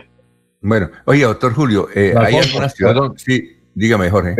mejor, efectivamente, el nombre de esta, de esta zona se llama, es zonas de estacionamiento regulado transitorias, CER. Ah. Eso es lo que significa. Y eh, están reguladas por una normatividad que ha expedido el Ministerio de Transporte, es decir, que vienen de origen nacional.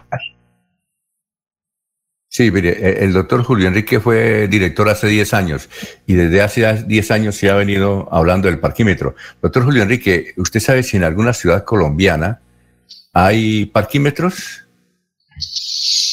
No, no tengo seguridad, Alfonso, en el momento si, si ellos estén operando en, en algunas otras ciudades del país, no sé, Medellín o Cali, si de pronto tengan ese servicio. no, no, la verdad no estoy al tanto de, si ese servicio se está prestando en Colombia en este momento, pero aquí en Bucaramanga operó en años atrás también, ¿no? Pero, pero, pero, pero ¿qué? El parquímetro. ¿Ah, sí? Sí, ahí en el Parque Bolívar, recuerda Alfonso. O sea, se llamaban las zonas azules, ¿cierto, sí, Julio? Zonas, azules. no, pero, pero, pero no hay aparato, no hay un aparato. claro, que hubo aparato, Alfonso, claro que hubo aparato. Claro que sí, la famosa móvil, director, y Julio Enrique y Jorge, la famosa ciudad móvil, Laurencio. La famosa ciudad móvil, claro que sí, claro que sí. Yo no, yo no me acuerdo, ¿sí? ¿En, qué, en, qué, en, qué, época, doctor Julio Enrique? Yo no sabía. Eso, empezando, empezando el año de, 2001, 2002 en adelante, claro que sí. Sí, sí, sí. ¿Y, y estaban los aparatos? ¿Los aparatos? Sí, sí, hubo aparatos ahí en el parque, claro que sí, Alfonso. Hubo un director, un director, venga, yo, venga, un director que, eh, Rodrigo Zambrano, que siendo sí. de tránsito fue que los instauró, los estableció, los, los contrató. Eso tuvo todo el ruido del mundo, pero claro que los hubo. ¿Y ustedes, ¿Y ustedes recuerdan en qué parte estaban instalados? Yo recuerdo en el Parque Bolívar, Alfonso. Sí. Eh, en el Parque Centenario, ¿se acuerda algo? es de las pocas vías, y de pronto el Parque Centenario también, que es de las pocas vías que, que por su espacio, por sus medidas, eh, permite la instalación de ese tipo de... ¿Cuál? ¿El Centenario? La del Centenario, la del Parque Bolívar, Alfonso. Ahí recuerde usted que las son bastante anchas y entonces facilitaba la instalación de ese servicio de, de parqueo transitorio o provisional. Eh, esa, esa, es una de las dificultades, hablo de, de, las épocas en que me, corrió, me correspondió participar en el tema, Alfonso, una de las dificultades que tiene la ciudad para establecer ese tipo de parquímetros, que sus vías no tienen la amplitud suficiente en aquel entonces en los términos en que el plan de ordenamiento territorial posibilitaba la instalación de ese servicio. No sé ahora si eso haya tenido modificaciones o cuáles sean las consideraciones bajo las cuales esté trabajando. Pero, tenía, además una cosa, pero además tenía un mecanismo que, eh, de, que se llamaba, se llamaba móvil el, esquema y iba a donde estaban los carros mal estacionados y los inmovilizaba. Claro que sí. Alfonso, creo que eso fue en el gobierno de Iván Moreno Rojas cuando estuvo como director de tránsito Zambrano, recuerde, y eso fue entregado a una población especializada, a las personas en condición de discapacidad. Yo, yo recuerdo las zonas la época se los entregaron, recuerdo, ¿te acuerdas? Sí, sí, Laurencio, yo recuerdo las zonas azules, pero no recuerdo los parquímetros. Ah, bueno. Y, inmovilizadores. ¿Y por qué se acabaron los, los parquímetros? Porque hubo debate sobre la manera como lo contrataron y debate con la manera como lo implementaron, entonces lo orientaron. Eso, tiene, eso ya tiene que con algún antecedente, hay que revisarlo y hacerlo bien. Esa vez pareciera que no se hizo bien. Bueno, doctor, eh, doctor Julián Enrique, y la otra noticia es que otro abogado volvió a demandar, se llama José Alexander Leal Guevara y Diego Fernando Jaime Herrera, interpusieron una demanda de nulidad simple contra el parágrafo, un parágrafo de la ordenanza 045 del 2019 eh, relacionados con el cobro anual del impuesto vehicular departamental sobre la base de que hay pico y placa y que en el pico y placa uno deja de sacar el carro y además con esta pandemia peor.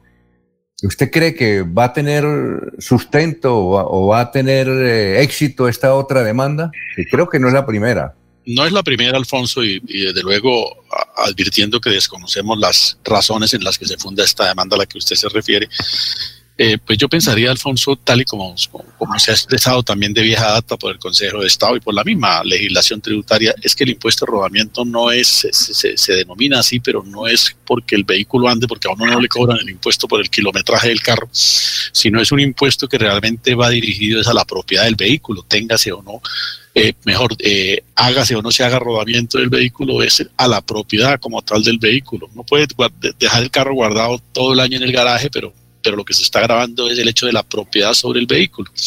Entonces, en ese orden de ideas, no creo que, que las circunstancias de la pandemia afecten ese el, carácter de ese gravamen. Ahora, no conozco, no conozco que el gobierno nacional, en, uso de las facultades que le confiere el estado de excepción, haya dictado medida alguna modificando eh, eh, el carácter de este, de este impuesto. Por manera que no, no, tengo noticia particular.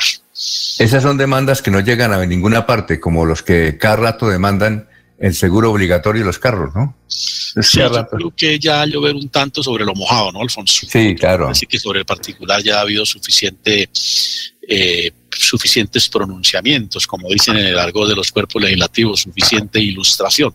Pero desde luego, no podemos subestimar los argumentos de quienes han presentado la demanda. Esperemos a que, a que el proceso tenga desarrollo y podamos conocer a ciencia cierta si es que hay consideraciones nuevas sobre el particular que ameriten una nueva reflexión del tema y que por consiguiente puedan llevar a una nueva decisión de los órganos jurisdiccionales. Aunque la lógica, lo del impuesto de rodamiento, doctor Julio, tiene razón, ¿no es cierto? Si uno no saca el carro, ¿por qué? Por, por restricción oficial, ¿por qué tiene que pagar ese impuesto de rodamiento? Pero por eso le digo, Alfonso, pero es que no es un impuesto de rodamiento como tal, porque si así fuera, le grababan a uno era por el kilometraje cuántos kilómetros recorrió el vehículo en el año tantos, entonces según una tabla pagaría uno tanto. Creo que ese sistema opera en algunos países, Alfonso. Pero aquí en Colombia no, aquí lo que está grabado es la propiedad del vehículo. Por eso le digo, sáquelo o no lo saque, mientras usted figure como propietario del vehículo, es eh, sujeto del gravamen. Bueno, pero doctor, no sé, pero yo, recuerdo que, en Nicaragua, doctor Julio Enrique, uno en Nicaragua eh, al principio de año le dan unas horas, unas horas eh, para, para utilizarlas como pico y placa al año y uno las utiliza de lunes a viernes como quiera. ¿Sí? No sé si usted sabe eso, en Nicaragua es así, no sé si todavía será así, pero en Nicaragua uno en el carro, en la placa, le decían, bueno, usted tiene derecho a, tantas horas o, está obligado a guardar el carro estas horas en el año. Eh, ¿Usted sí sabía de eso que ocurría en Nicaragua? Pues yo tengo noticia de eso, Alfonso. Lo que no tengo es el detalle de cómo funcione, porque pues todos los guardamos eh, entre las 9 de la noche y las 5 de la mañana. La generalidad de los carros están guardados. Entonces, eh, habría que mirar Sí, y, el 24 y el 31 de diciembre todos los que tienen y no tienen carro sacan carro. Entonces habría que mirar cómo opera eso, para efectos del pico y placa estamos hablando. ¿no? Sí, yo, yo recuerdo que era entre 6 de la mañana y 8 de la noche, de lunes a viernes, recuerdo. 6 de la mañana y 8 de la noche. No sé cómo harían, y eh, me, decían allá que, que, funcionaba muy bien. Es un, sistema hasta como chévere, pero lo que dice usted, eh, sí, se puede presentar con gestión. Bueno. Sí, habría que mirar con, más detalle, vamos a averiguar, consultar en Managua cómo está regulado eso, Alfonso. Porque la medida parecería interesante, ¿no? Pero, pero habría que ver ya cómo se detalla la mecánica de funcionamiento de, de una medida de regulación de ese orden. Bueno, hace como 20 o 20 y pico años era así, más o menos, sé si eso se establecerá o no. Vamos a una pausa, son las 6 y 17. Recuerde, Ecofuturo estará hoy eh, en desarrollo de la celebración de sus 29 años de pleno servicio. Hoy estará en Florida Blanca con su unidad móvil y en Versalles, un sector bastante interesante, ahí en la calle 200. Son las 6 y 17. Los Olivos, un homenaje al amor. Segunda clave para superar el duelo. Rodéate de personas que te apoyan. Habla de tus sentimientos. Socializa y busca compañía de tu círculo social más cercano. No te encierres. En tu duelo estamos ahí. Los olivos. Los olivos. Para seguir adelante, crédito educativo en línea. Ingresa a www.cofuturo.com.co. Tenemos la tasa de interés más baja del mercado. 1% para el segundo semestre de 2020. Atención telefónica 318-717-3270, 322-306-0066 y 316-544-4253. Cofuturo. Construimos sueños de progreso.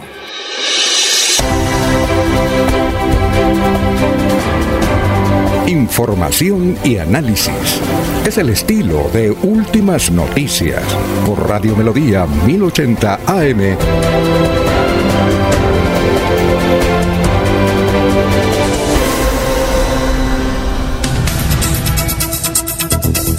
Bueno, don Ernesto, vamos con noticias a esta hora. Son las 6 de la mañana, 18 minutos. Estamos en Radio Melodía 6 y 18.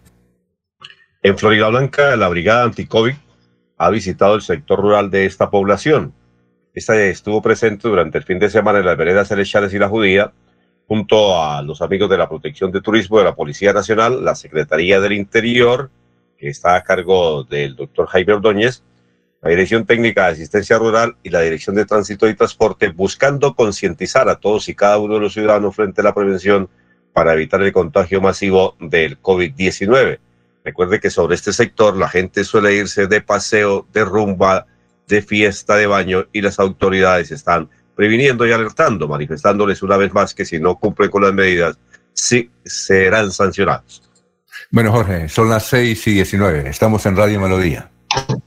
Don Alfonso, un desafortunado accidente cobró la vida de Olga Patricia Pedraza Carvajal, de 28 años y profesora de una escuela rural de Lagunitas en el municipio de Molagavita se movilizaba en su bicicleta en la vía que conduce hacia el municipio de Huaca, en Santander. En su recorrido, un árbol de grandes proporciones que estaban arreglando cayó sobre su humanidad, lo que le ocasionó la muerte de manera inmediata. Desafortunadamente, el árbol en ese momento colapsó, cae y queda atrapada entre las ramas. Fue trasladada hacia el hospital de San Andrés, pero llegó sin signos vitales, manifestó Sandra Jaimes eh, en representación de la empresa social del Estado. La docente era oriunda del municipio de Santa, San Andrés, vivía con sus padres en ese municipio y hacía parte del magisterio de la educación en el departamento. Una joven alegre, dedicada y comprometida. Lamentamos esa muerte por parte del sindicato, manifestaron algunas voces. Las exequias se realizaron en la tarde del sábado en, el municipio de San Andrés.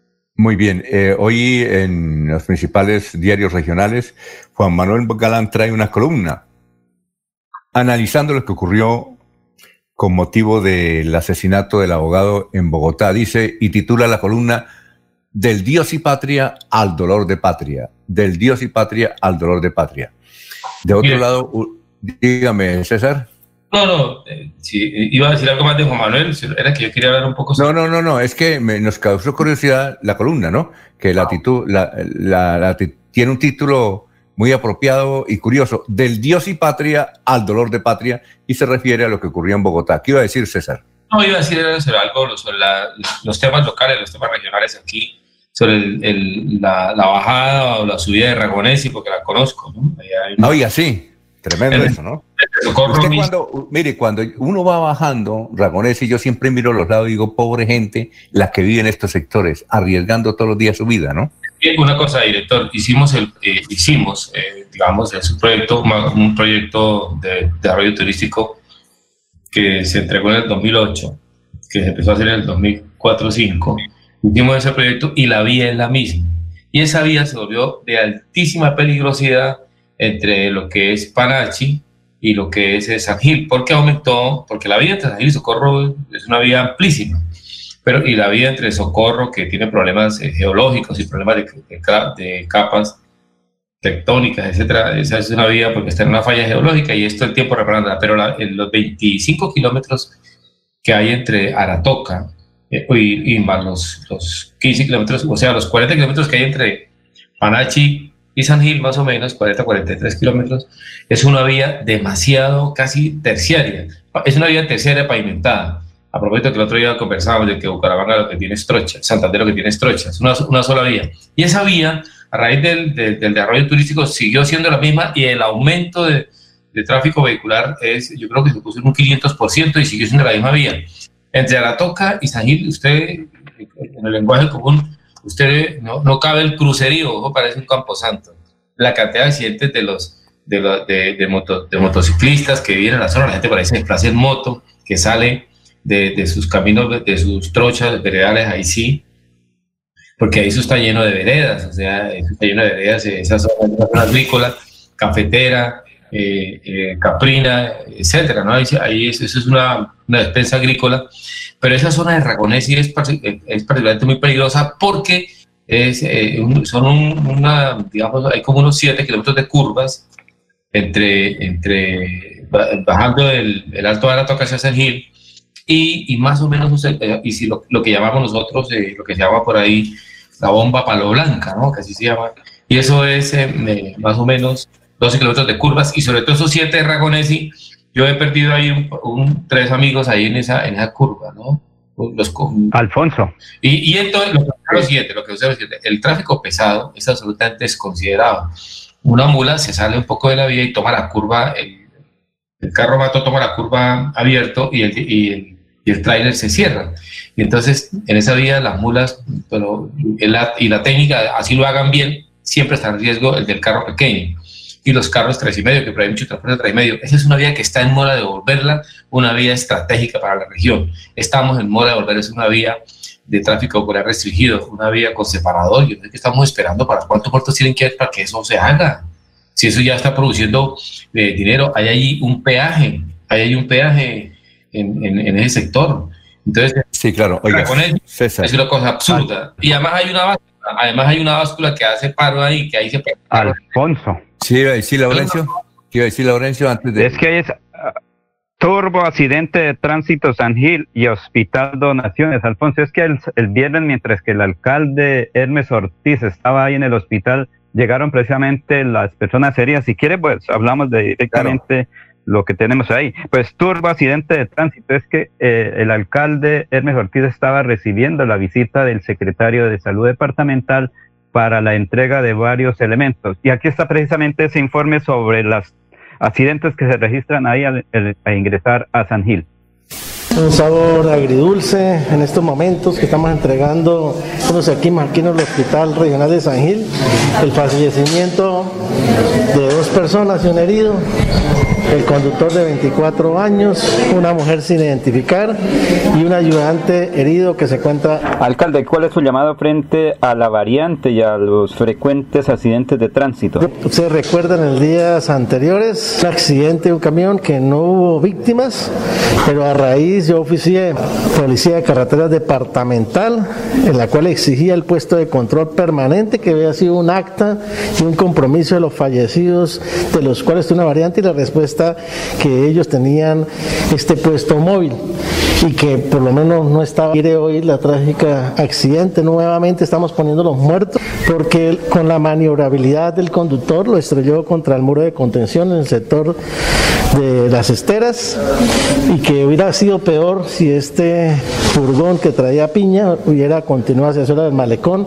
Estuviéramos lamentando más muertos en nuestra ciudad. La gobernación de Santander a través de la Secretaría de Infraestructura contrató la rampa de frenado a la altura del derrumbe y que se radicó al Invías y que nunca dieron respuesta. Eso era uno de los compromisos. ¿Y cómo va la construcción de la variante? Por eso nos preocupa que inclusive el desarrollo de la misma ha tenido tropiezos, no porque nos opongamos a la variante, como lo han dicho, sino que no han tenido en cuenta las comunidades y necesitamos que esta obra recobre la fuerza de que ésta se ejecute en su totalidad, porque yo he manifestado de que esta platica no nos va a alcanzar, va a requerir de una adicional y por eso estamos exigiendo a CONCAI que nos entregara el alcance real del proyecto para poder decir a la comunidad hasta dónde van a ir esos recursos, porque se han hecho modificaciones a diseños, necesitamos y sabemos de antemano que la gestión predial va a valer más. Y esto nos surge. Hoy es otro lamentable hecho que siempre nuestra ciudad pone los muertos. El gobierno departamental, señor alcalde, entregó también algunas camas para el hospital regional. Hace unas entregas de equipos muy importantes para fortalecer las 25 camas de cuidados intensivos, consistente en la entrega de 28 monitores de signos vitales, 39 bombas de difusión y 3.000 kits de macrogoteo que son esenciales para esta instalación. El próximo jueves nuestro gobernador Mauricio nos visitará y haremos entrega aproximadamente 19 camas 10 monitores adicionales y 3 ventiladores de transporte. Esto es bien importante, no solo para San Gil, sino para la provincia de Guarentina, que son 18 municipios, inclusive de la provincia comunera y de Leña llegan a nuestro hospital regional. ¿Y qué dice el secretario de Salud Departamental, el doctor Villamizar? El día de hoy realizamos visita al Hospital Regional de San Gil eh, por parte del gobierno siempre Santander, eh, revisando las adecuaciones que se vienen adelantando para poder tener 25 camas UCI intermedias en el municipio de San Gil para prestar un servicio a la provincia Guanatá. Eh, hemos visto que hay un avance de obra de un 90%. Muy pronto vamos a tener estas adecuaciones para prestar este servicio de estas UCI intermedias. A su vez, hicimos entrega de equipos biomédicos, servir para poder atender eh, UCI intensivas. Esto es gracias a una gestión del señor gobernador en la visita eh, por parte del señor ministro de Salud a Santander.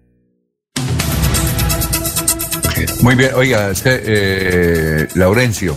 Eh, nos, pregunta qué pasó con la variante, ¿ya la construyeron allí en San Gil? No, eso, ah, cómo es que, oiga, la gente no le pone atención a las cosas, lo dice el alcalde, se requiere una edición presupuestal, va en un 300 de construcción, hay algunas dificultades por el sector de Cabrera, donde la comunidad dice que si no le arreglan la vía a Cabrera no permiten que se ejecute la obra, pero ya están trabajando ahí.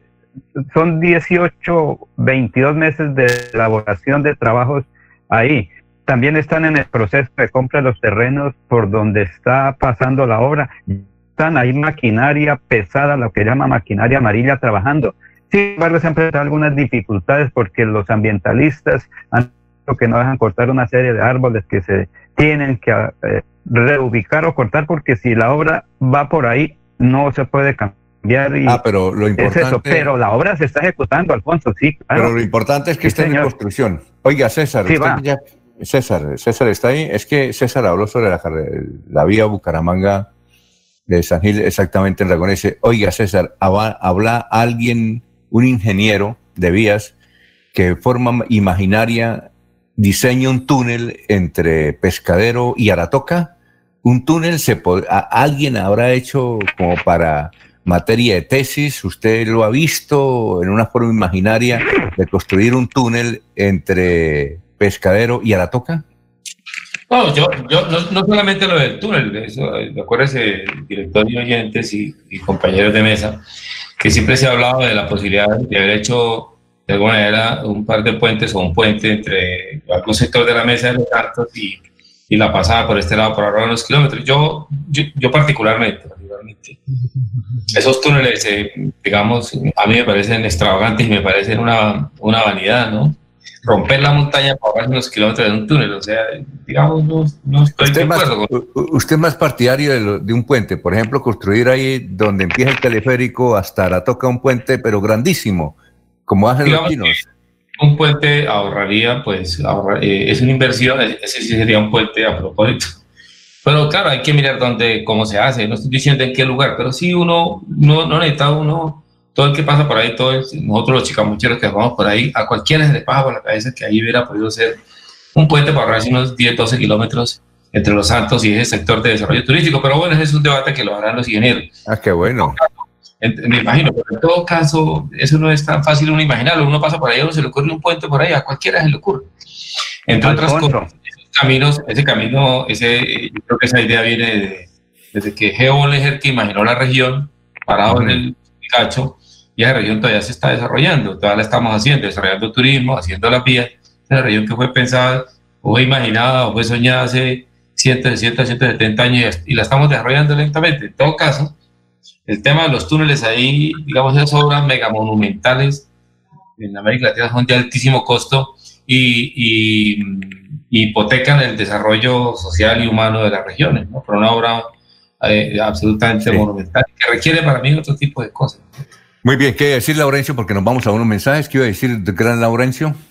Alfonso, sí hay varios proyectos, pero el problema del túnel es que creo que, que cada kilómetro vale a 350 mil millones de pesos son como 10 kilómetros, ahí está. O para hacer un puente hay varios estudios, pero el problema es el costo. No se ha logrado mantener una doble calzada de pescadero a San Gil, menos unas obras que son fundamentales y muy grandes, como lo dijo el, si, ¿cuánto tiempo lleva, llevaron en el túnel de, arriba, en Caldas?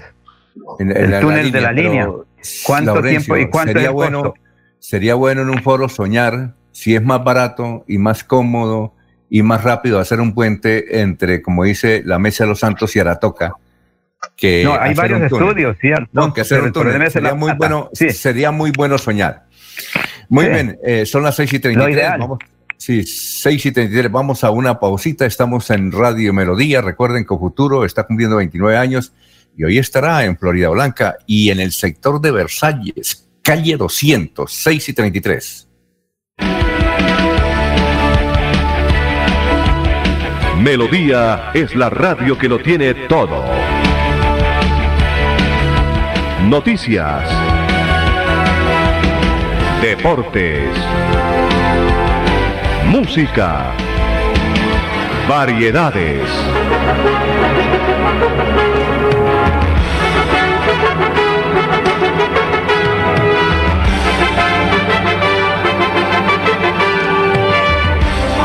Melodía La Grande.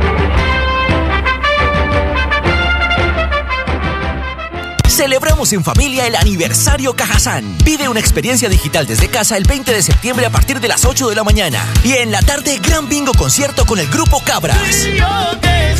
Inscríbete en www.cajazán.com. Exclusivo afiliados Cajazán. Tarifas 100% subsidiadas para categorías A y B. Vigilado Supersubsidio.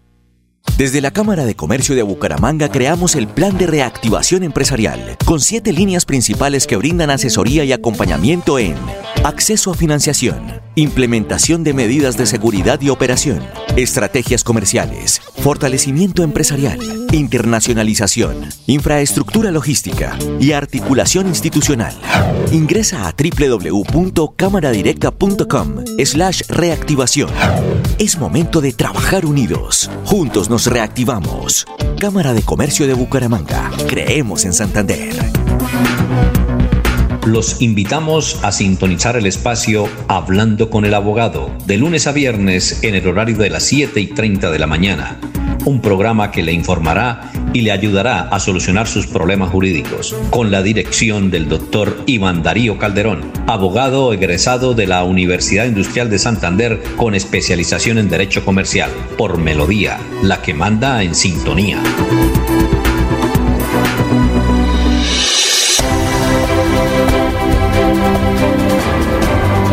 Información y análisis. Es el estilo de Últimas Noticias por Radio Melodía 1080 AM.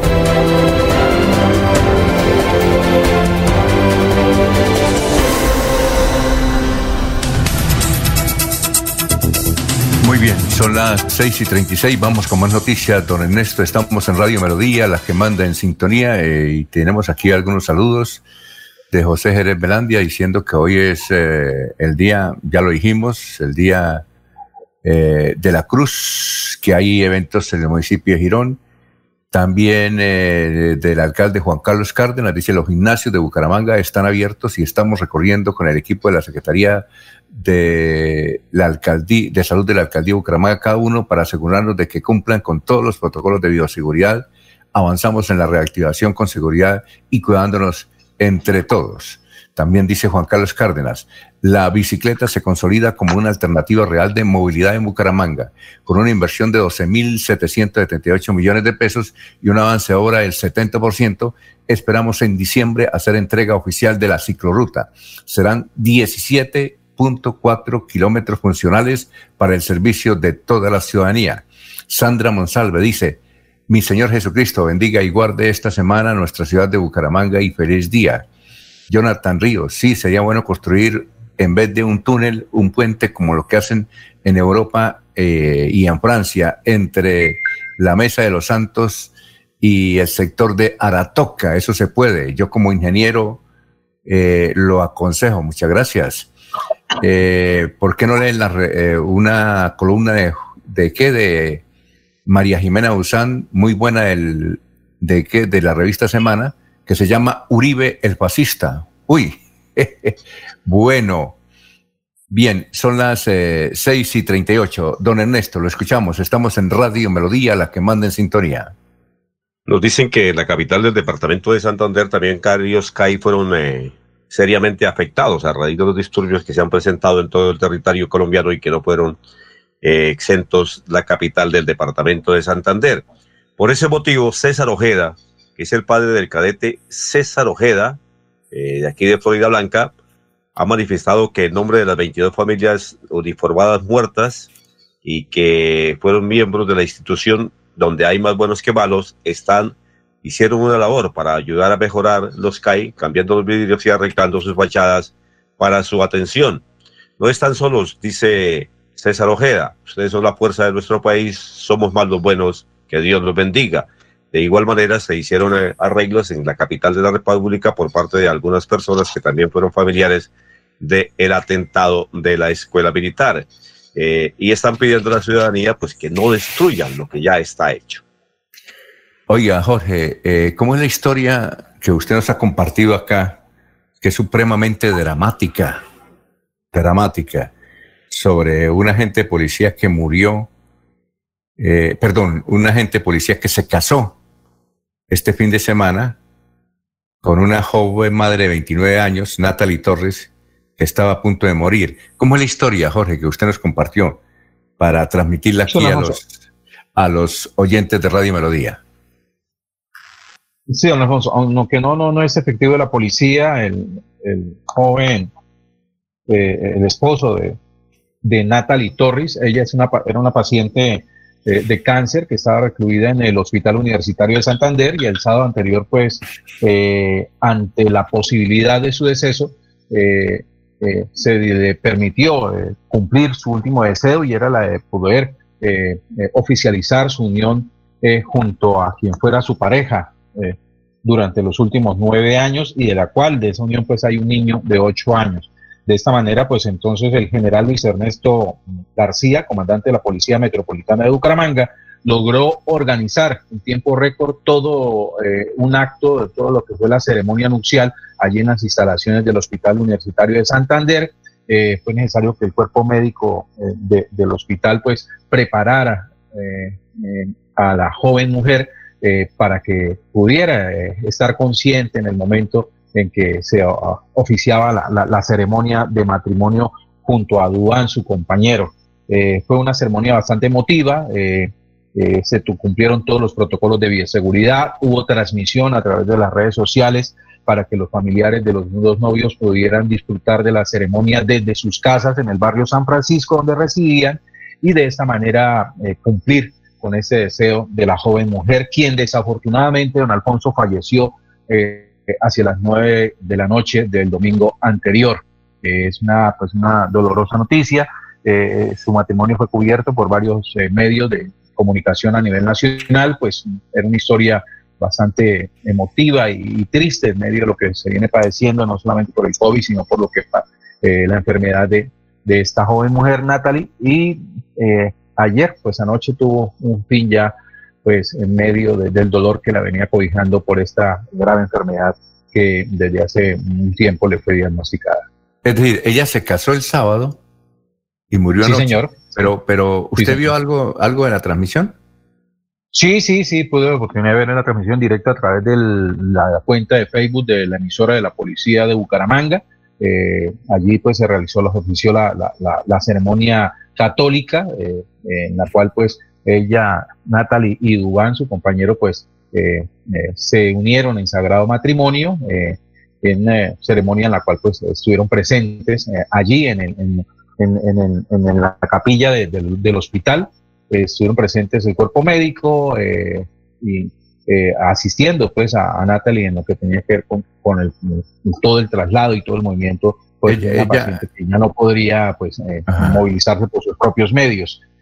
También hubo una transmisión desde la casa de sus familiares en el barrio San Francisco, quienes siguieron la ceremonia a través de las redes sociales y celebraron pues su unión, que fue, que fue el último deseo que pidió Natalie antes de fallecer y era la de poder eh, entregar en sagrado matrimonio la unión junto a su compañero de los últimos nueve años, Dubán, y de quien solo sobrevive un pequeño de ocho años. Ella, ella se vistió de, de novia y todo. Sí, señor, sí, fue arreglado con su velo. Ella estaba consciente, eh, ¿usted, la, ¿usted la vio consciente a ella? ¿Ella estaba consciente? Sí, porque fue necesario eh, que, repitiera las palabras del juramento nupcial. Eh, ella pues estaba postrada en una cama, pero fue obviamente arreglada mm, con toda la vanidad que, que toda mujer quiere expresar en un día tan especial como el de su matrimonio. Pues, tenía con su velo, eh, se le veía algo feliz, contenta de, ver eh, cómo se estaba realizando su sueño y pues poco a poco se fue cumpliendo todo el ritual de la unión marital allí en esa eh, rápida, casi que improvisada, pero no menos emotiva y cumpliendo con todos los términos de ley que la Policía Metropolitana de Bucaramanga preparó para cumplir su último deseo.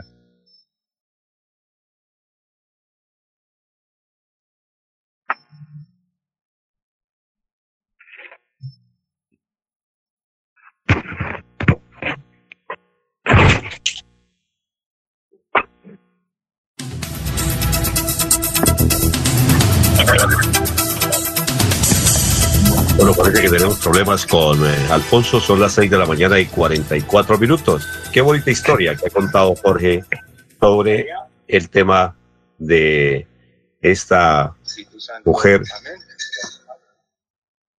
de la Policía Nacional. 644. Cumplió su último, cumplió su último deseo, eh, Ernesto. Le ayudaron a cumplir el último deseo que fue, eh, como lo dijo Jorge, deseo que quería y se cumplió con el apoyo de la Policía Metropolitana. Así es, eh, fue un, un, diagnóstico médico en la cual pues ya fue necesario eh, mm, eh manifestarle a los familiares que Natalie eh, no se encontraba muy bien de salud, que se podría presentar el deceso en cualquier momento debido a la gravedad ya de su enfermedad, pues entonces procedieron a darle cumplimiento a esta última voluntad que consistía en la unión en matrimonio junto a, su compañero Dubán. Entonces, eh, eso fue prácticamente la historia eh, que culminó anoche, hacia las nueve de la noche, con el deceso de Natalie Torres. ¿Mm? Creo que ya tenemos a don Alfonso. Se le cayó a través del satélite. Tiene problemas. 6.45 eh, minutos. ¿Me escuchan? Agradecerle a la electrificadora. Me, me, Laurencio, me haga el favor y, le da un abrazo virtual a la electrificadora de Santander, ¿yo? Acuérdense que hay cortes programados. Pero, Alfonso, si estamos al día, si estamos al día, porque puede que el edificio no esté al día y entonces eso también ocurre. Estamos al día, eso doña Magali el edificio. Es muy estricta. El edificio, porque a veces es el edificio, entonces como Mire, esos los computadores son bien son bien hediondos los computadores, dan una orden y se corta para todos. Generalmente, eh, a mí me pasa lo mismo que a usted. Toda esposa brava es cumplida. Sí, yo sí. bueno, eh, nos alza la mano don Florentino, pero don Florentino, primero vamos a una, a una pausita. Estamos en Radio Melodía, son las 6 y 46. Hoy con Futuro estará en Florida Blanca y en Versalles, calle 200. Amigo empresario, su negocio merece el mejor respaldo. Los desafíos mundiales traen soluciones al instante. Por eso Confuturo le ofrece crédito ágil y práctico para capital de trabajo y todas las necesidades de su empresa.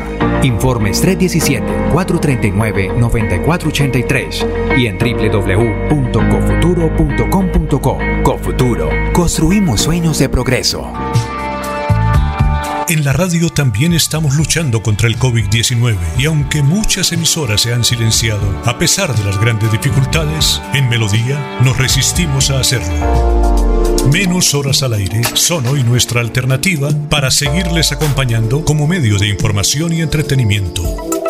Escúchenos de lunes a viernes de 5 de la mañana a 6 de la tarde, sábados de 6 de la mañana a 12 del día. Melodía 1080 AM en Facebook, Radio Melodía Bucaramanga. Tenemos fe que muy pronto todo será mejor que antes y que seguiremos a su lado por siempre, por siempre.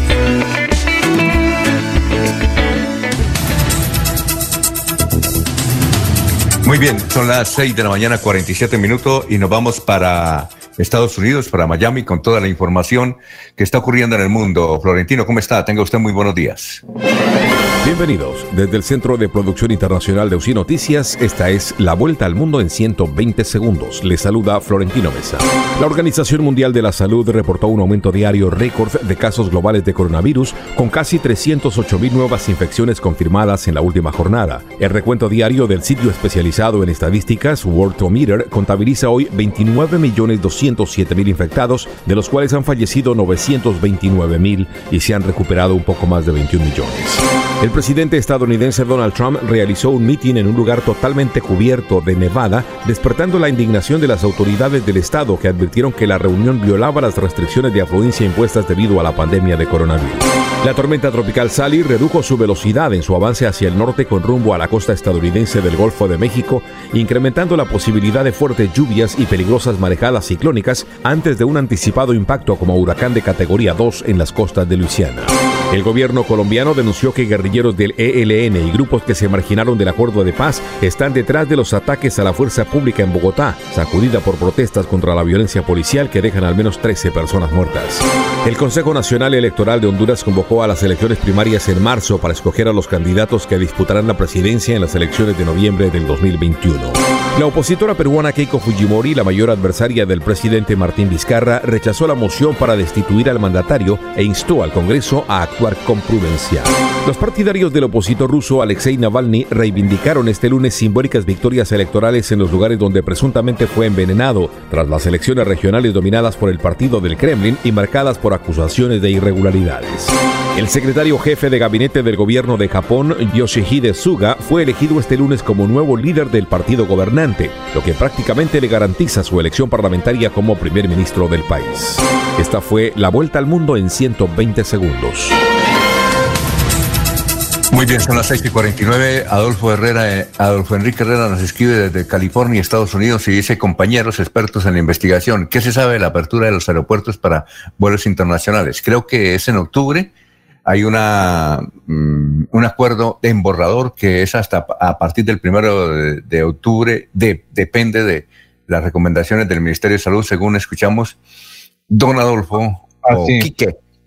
Ah, ¿qué voy a decir, eh, Jorge? Así es, don Alfonso. Se espera que desde el 1 de octubre se estaría realizando el primer piloto de vuelo internacional eh, con conexión en Colombia. La primera ciudad en eh, realizar el vuelo sería Cartagena, con una conexión hacia México y los Estados Unidos. Muy bien, perfecto. también nos escribe, a ver quién más nos escribe, Dora Viviana Solano Dalos. Buen día. Adolfo Quique Herrera dice, gracias Jorge.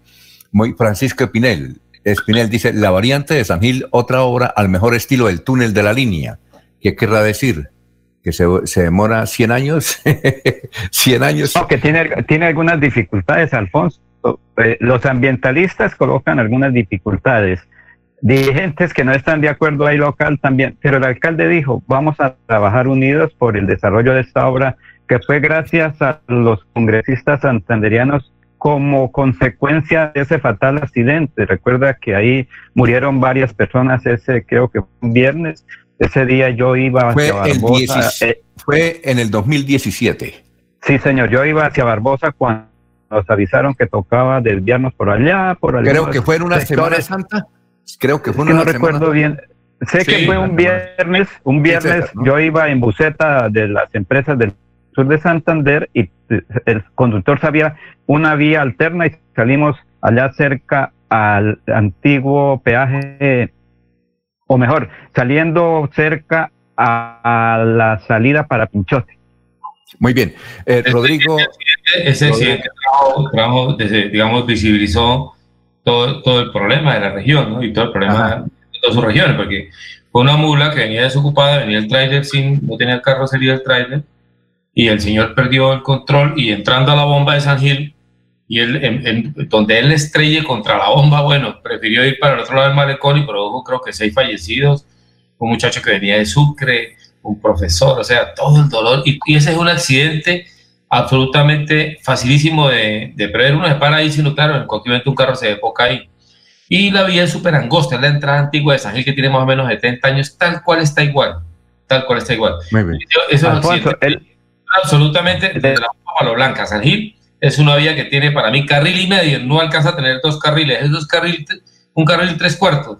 ¿no? A la entrada de San Gil, el, el, digamos, la capital turística de Santander. es una cosa absurda.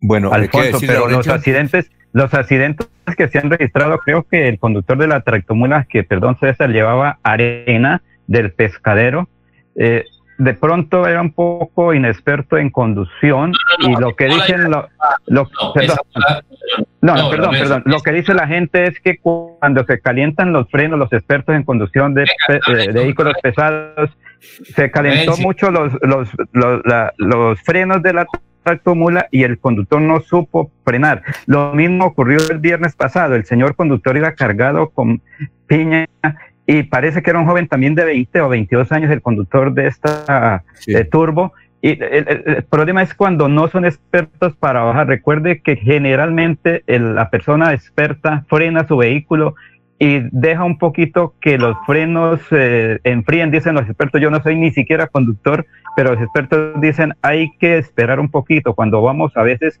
en bucetas de trazantes, dice tengo que esperar un poquitico, vamos aquí a tomar un tinto para que se eh, evitemos eh, quedarnos sin freno. De pronto eso es falta de experiencia para tomar una bajada muy peligrosa o muy empinada. César, ¿qué iba a decir?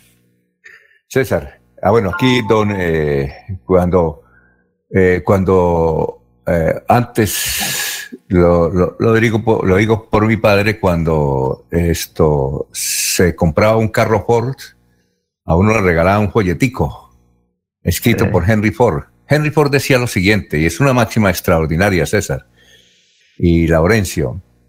El carro se conoce en la subida, el conductor se conoce en la bajada. Eso era de Henry Ford, yo recuerdo tanto. Sí, César, sí, no sé si su padre que su padre su padre que compraba compraba carros, que yo recuerdo allá en mi marichara cuando mi padre compraba un carro Ford o algo por el estilo, venía un folletico que decía eh, escrito recomendaciones del fundador Henry Ford.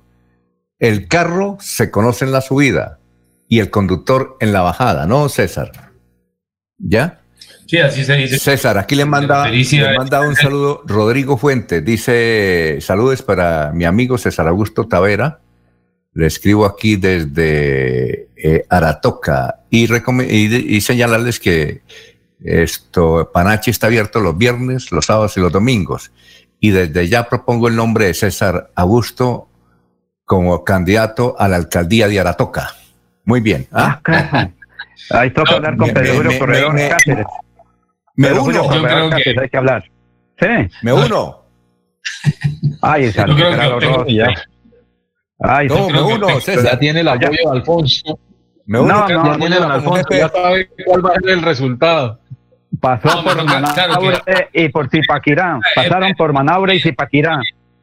No, venga, que Alfonso Pineda no se ponga de jefe de debate, porque uno ya sabe cuando se pone jefe de debate de uno, y me toca hacer, y me toca hacer traslado de votos, me toca llevar más o menos eh, cuatro personas sí, sí. por mí. Yo sí soy malo. Cada vez que apoyo a alguien se quema. No era Marquitos Perales que lo apoyaba para ser secretario de la Asamblea y no, quedamos más, quedamos más charruscados. La, la, pregunta, Alfonso, la pregunta que hay que hacerle a ustedes ¿usted es amigo o enemigo de César? no, no, es que lo, no, lo, dice don Rodrigo que lo está escuchando, nos está escuchando en Aratoca y que saluda mucho, no sé si lo conoce o no, a César, pero dice eh, saludos a César eh, Augusto Tavera, a quien propongo como candidato a la alcaldía de Aratoca. Me toca hacer traslado de votos por los cinco y son los que votan, votarán por mí, cuatro, cuatro que, que me quieren y me aprecian mucho y el mío. Oiga, doctor Julio Enrique, ¿cuánto, usted recuerda en su año, cuando fue director de tránsito, en un año cuántos comparendos eh, se impusieron? No, Alfonso, no tengo esa estadística eh, en mi memoria. Eh, la verdad no, no, no, no tengo el parámetro de, ese, de ese dato. Le tengo el dato. Aquí el año pasado se impusieron por el tránsito de Bucaramanga 19 mil comparendos. Oye, otra preguntita que le quiero hacer. ¿Es cierto que los directores de tránsito les colocan cuotas a los alférez para que coloquen comparendos? ¿Cuotas en qué sentido, Alfonso? Eh, a ver, usted me, eh, el presupuesto, de, ¿en qué sentido? Eh, usted me tiene que este mes traer tantos comparendos. ¿Es cierto que hay... No, no, hay, no, no, ¿Eso es mentira? Eso, eso, es, un absurdo, es un despropósito, porque es que eh, los, los comparendos no son el resultado de una cosecha, pues que uno calcula que se dan 50 toneladas del producto y entonces todos los días se recogen tantas. No, no, no. Sí. Eh, todo lo contrario, Alfonso, porque es que tránsito gira sobre una especie de contrasentido, una paradoja ahí a ratos bien confusa, ¿no? Es porque la, la institución vive en buena parte, no todo, vive en buena parte del recaudo que las infracciones de tránsito le producen, pero el fin de la institución es que no haya infracciones de tránsito, sí, porque su carácter es más preventivo como tal que sancionatorio. Entonces, por eso no puede, no puede existir una, una, una política en ese sentido de que me tienen que traer tantos comparendos, tantas. No, eso, eso realmente es más especulación que, que certeza como tal, Alfonso. Muy bien. Eh, Ernesto iba a decir algo, que lo veo ahí eh, como queriendo decir algo, Ernesto. No, ya para retirarme. Sí. Eh, recuerde que hay cortes de energía programados en diferentes sectores de la ciudad. el próximo miércoles eh, se suspenderá en la capital del departamento de Santander entre las 5 y las 6 de la tarde de los barrios Villa Linda, Villa Patricia, El Rosal, Patio Bonito y Pavón. Eh, Ernesto, toca, Ernesto, toca decirle, dígale a la electrificadora, por favor, que yo ya cumplí mi cuota. Hoy la han quitado como 10 veces. Seguramente estaba programado el corte entre 5 y 7 de la mañana en algunas partes, seguramente. Y para terminar, quiero decirles que el Tour de Francia tiene descanso. Hoy es el segundo descanso, donde los colombianos han perdido oportunidades, sobre todo Nairo y Egan. Eh, Rigo Urán ayer al término de la etapa dio una declaración eh, muy curiosa en la que dice que nadie creía en él, ni él mismo creía. Solamente los que creían en él era la mujer, mi mamá y dos perros. Urán hoy es tercero en la general a un minuto y 34 segundos y Superman a 1.45. Nairo prácticamente está alejado. Bueno, el ciclismo no se puede decir nada. Pierde cinco minutos y llegan ocho minutos. Bueno, feliz día, eh, señores. Gracias, Ernesto. Alberto Pérez Jorge nos escribe de Cartagena y nos dice que él por dónde puede ver eh, seguramente quedó grabado, el matrimonio del señor con esa señora que murió hoy. Me dice Alberto Pérez, de Cartagena. Gracias, Alberto. ¿Qué? en la cuenta. como lo dijo eh, Jorge, fue por la página de la Policía Nacional, de la, ah, Policía Nacional. Y se pueden ver en vivo, ahí están las imágenes, incluso lo hemos compartido en la página de Santander TV porque nos pareció realmente maravilloso. Ah, muy bien, sí, Jorge. Eh, sí, entonces, eh, muchas gracias a Alberto en Cartagena, que quiere hacer una nota que le parece extraordinario, que es corresponsal internacional. Alberto, gracias. Sí, señor. en la cuenta de la emisora de la Policía de Bucaramanga, en la cuenta de la, emisora Bucaramanga de la Policía Nacional. ¿Cómo, si, cómo figura? En ah, bueno, o Santander TV, señor. Bueno, o Santander TV. Vale, claro, Santander TV. Bueno, son las 7 de la mañana, un minuto, vamos a una pausita y regresamos. Estamos en Radio Melodía. Aquí Bucaramanga, la bella capital de Santander. Transmite Radio Melodía, Estación Colombiana, HJMH, 1080 kilociclos, 10.000 vatios de potencia en antena, para todo el oriente colombiano. Cadena Melodía, la radio líder de Colombia.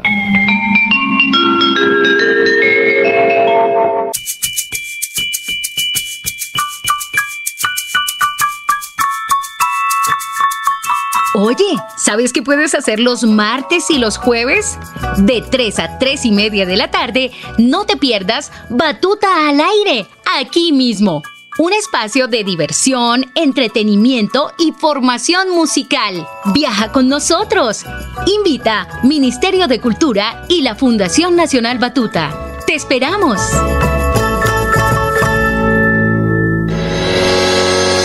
Los problemas del colon inflamado son bastante comunes en los colombianos, hombres y mujeres, siendo una dolencia de difícil tratamiento. La terapéutica natural Araltel ha encontrado a través de los años de investigación un producto que ha demostrado ser útil en el tratamiento del colon Tome el Araltel Mevis por cuatro meses de manera constante y note usted mismo los resultados. Si ya estás en casa cuidando tu salud y la de los tuyos, no olvides que puedes tener los productos naturales Araltel a través del servicio a domicilio en tu ciudad. Comunícate en Bucaramanga al celular 315-447-1995. Recuerda, 315-447-1995. Tienda Naturista, tu vida y naturaleza en Bucaramanga.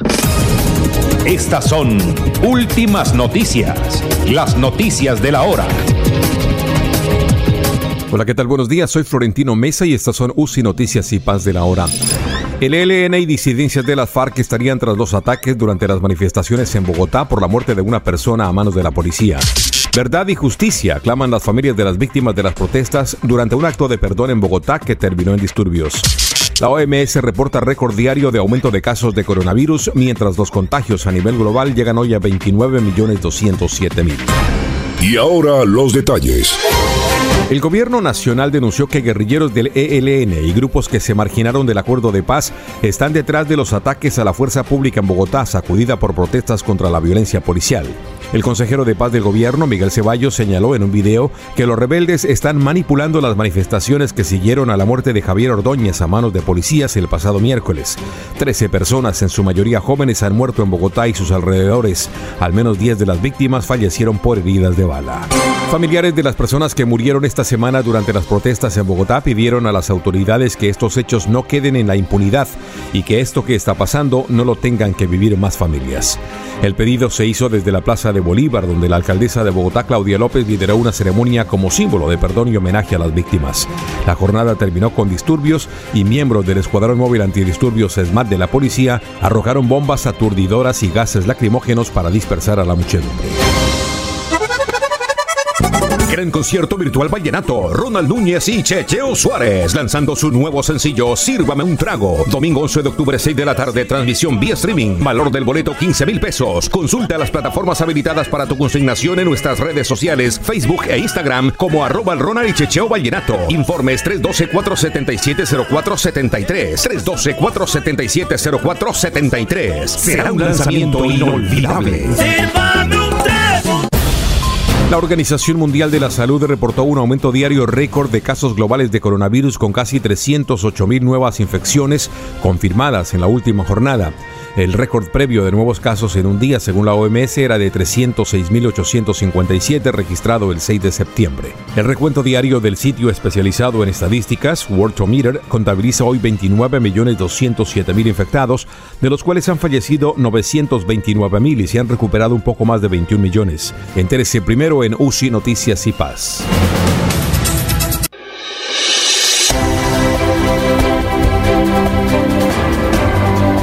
Información y análisis. Es el estilo de Últimas Noticias por Radio Melodía 1080 AM.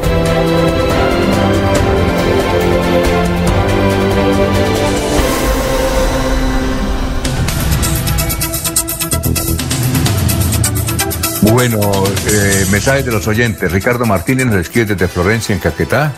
Dice, buen tiempo aquí en Florencia, es una ciudad próspera como Bucaramanga. Johanna Chapeta desde San Gil. Adolfo Enrique Herrera dice, el chofer se conoce en la, en la arrancada y el pato en la cagada. Eso es cierto. Eh, Medina Tarazones Jorge Pájaro. Señores, los invito a que conozcan el puente Lisgaura, ¿no? Es Isgaura en San Andrés. 700 metros de largo y 370 metros de alto aproximadamente. Gracias a Jorgito.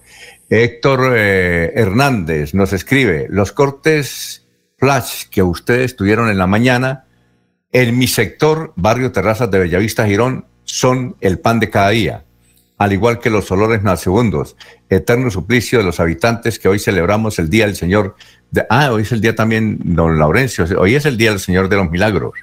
¿no? No solamente. Sí, Alfonso, ahí dije al comienzo, ahí dije al comienzo ah. que es todo virtual. Hoy no pueden, son 50 personas que van a misa o el protocolo, donde antes llegaban 5 mil personas al día o 20 mil al día al municipio de Girón, pues hoy podrían estar 50 personas, que es el protocolo general para las iglesias, pero todo va a ser virtual hasta la celebración central, no sé si es a las 5 de la tarde o 6, con Monseñor Rueda Ismael Rueda, que es el, el, arzobispo de Bucaramanga, él siempre ha estado en esta celebración, pero creo que en esta ocasión es virtual y entiendo que una emisora de la Iglesia Católica va a transmitir esta ceremonia todo virtual, Alfonso. Hoy creo que son invitados especiales 50 personas que pueden ingresar a la Basílica Menor de Nuestro Señor de los Milagros. Pero Alfonso, anoche estuve en misa aquí precisamente Juan Pablo II. Sí, un momentico, eh, Laurencio, es que eh, tenemos al señor gerente del San Angelito La Isla, la vamos a ah, presentar, pero antes, antes un mensaje que le envían al doctor Julio Enrique, dice, y, dice Iván, eh, ¿será que en Bucaramanga no les ponen presupuesto? Pero aquí en San Gil sí le ponen presupuesto mensual de partes a los señores agentes de tránsito, porque mi tío es agente del tránsito, él nos dice que tiene que cumplir con una cuota mensual. O sea que, doctor Julio, según lo que nos dice Iván, en San Gil sí, sí les colocan cuota, cuota mensual. Bueno, bueno, de todo se ve en la viña del Señor, dice por ahí el Alfonso, pero por supuesto, eso no tiene, sigo pensando realmente, y, lo digo con respeto por el oyente, que eso es más especulativo. Me gustaría que el tío, que es el agente de tránsito, lo dijera públicamente y de cuánto es la cuota. Oiga, si, dice quién es el tío, don Iván, votan al tío. Votan al tío, doctor Julio. Muy bien, gracias. Son las 7 de la mañana, 9 minutos, entonces saludamos a Vladimir. Eh, Puentes, que es el dinámico gerente del San Andrejito, la isla, el centro comercial. Eh, eh, a mí me parece que el centro comercial que más visitantes tiene, hasta el año pasado era el San Andrejito, la isla, inclusive más que el cacique, que es el que se decía que es el primero. Pero sobre todo en diciembre, el centro comercial que más visitan en el oriente colombiano es la isla y yo creo que segundo cacique, aunque algunos comerciantes nos han dicho que primero el cacique y segundo la isla. Eh, bueno, doctor Vladimir, muy buenos días, lo escuchamos. Muy buenos días a todas las personas que nos siguen en estos momentos en las redes sociales del centro comercial eh, San Andresito la Isla de la ciudad de Bucaramanga. Hoy queremos contarles que inicia nuestra gran actividad de amor amistad denominada la Isla del Tesoro. Los invitamos para que se acerquen al Centro Comercial San Andresito de la Isla y puedan vivir el amor y la amistad en nuestro centro comercial. Para ello hemos generado la dinámica de la Isla del Tesoro, con el cual vamos a premiar su fidelidad y sus compras. Por facturas acumuladas superiores a 50 mil pesos, podrán ustedes participar en el sorteo de las monedas del Tesoro. Todos los días a las 4 de la tarde, del 12 al 19 de septiembre, vamos a hacer una llamada a las 4 de la tarde. ¿Cuál es el santo y seña? Yo compro en la isla. Si usted es el feliz ganador y contesta de la manera adecuada, el sábado 19 va a poder estar acá participando por una de las monedas del tesoro. No pierda la oportunidad de ganar con el Centro Comercial San Andresito La Isla y lo más importante, preservando los protocolos de seguridad y cuidándolos entre todos. Bienvenidos a este gran evento, la Isla del Tesoro. Muy bien. Doctor Vladimir, lo vemos muy bien, ¿no? Así que, Laurencio, hay que estar a las cuatro. Si alguien lo llama, diga, ¿cómo es que dicen? Estoy en la isla del tesoro. Yo, compro en la isla. Eh, bueno, eh, Laurencio, ¿usted me va a decir algo? ¿Usted tiene invitado a un mexicano? ¿A un mexicanito? Sí, al padre ¿A poco no?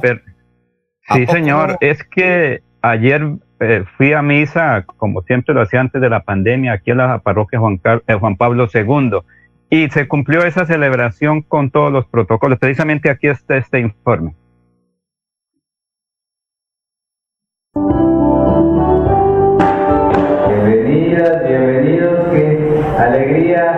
Alegría poder volver a casa, podemos encontrar nuevamente como... Pues vamos a iniciar regalándonos un fuerte aplauso de bienvenida, en el nombre del Padre, y del Hijo, y del Espíritu Santo.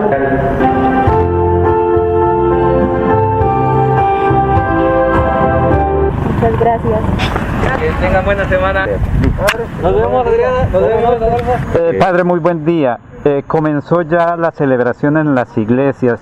Juan Pablo II es una de... La celebración sigue los mismos protocolos que la arquidiócesis nos ha ofrecido, a las normativas del Estado. ha sido muy ordenada. Las instrucciones que les hemos dado de inscribirse para dar los primeros datos del formulario, llegar con, con tiempo y formarse en orden, seguir los protocolos de desinfección y de mantenerse ordenadamente en el templo. De ir aprendiendo juntos, tanto ellos como nosotros, pues las comunidades que están prestando su servicio, como nosotros también misioneros del Espíritu Santo, ir aprendiendo a, servir en esta nueva normalidad. Hubo mucha expectativa, la necesidad del sacramento, de la Eucaristía, pero también la necesidad de encontrarse, aunque sea a la distancia, saludarse, pero de ver también a otras personas con las que se identifica. Como en todas las parroquias, 50 personas es el aforo permitido.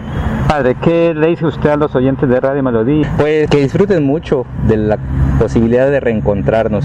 Este reencuentro nos permite tomar conciencia del valor del otro y de la otra en un contexto, muchas circunstancias herido, en términos de fraternidad, de, de compañerismo. Yo creo que esta oportunidad de encontrarnos es una oportunidad también para tomar conciencia de, en la medida en que nos veamos así, también nuestra sociedad y nuestro país van a ir siendo un país más en paz, más unido, más fraterno.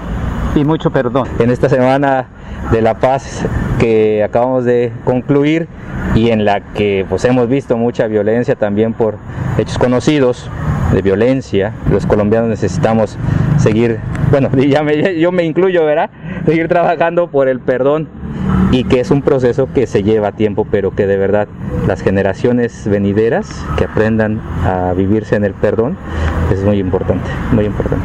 Padre, la bendición para los oyentes de Radio Melodía. Que la alegría, que la paz y la esperanza, la fuerza, la conciencia, la paz que nos da Dios descienda sobre ustedes a través de esta bendición. Que Dios los bendiga, el que es Padre, Hijo y Espíritu Santo. Bueno, muchas gracias a ese sacerdote Manito por haber estado aquí en Radio Melodía, entrevistado por Laurencio Gamba. Vamos con Barranca Bermeja, está Soel, pero antes de Soel, aquí nos escribe un señor, dice, eh, los escucho todos los días, indicarles que desde hoy se atiende en la calle 48, aquí en la oficina de pasaportes, eh, con pico y cédula, se solicita la cita requisito por la página web. Muchas gracias al caballero. Bueno, don Soel, eh, buenos días, ¿cómo está? ¿Cómo se encuentra?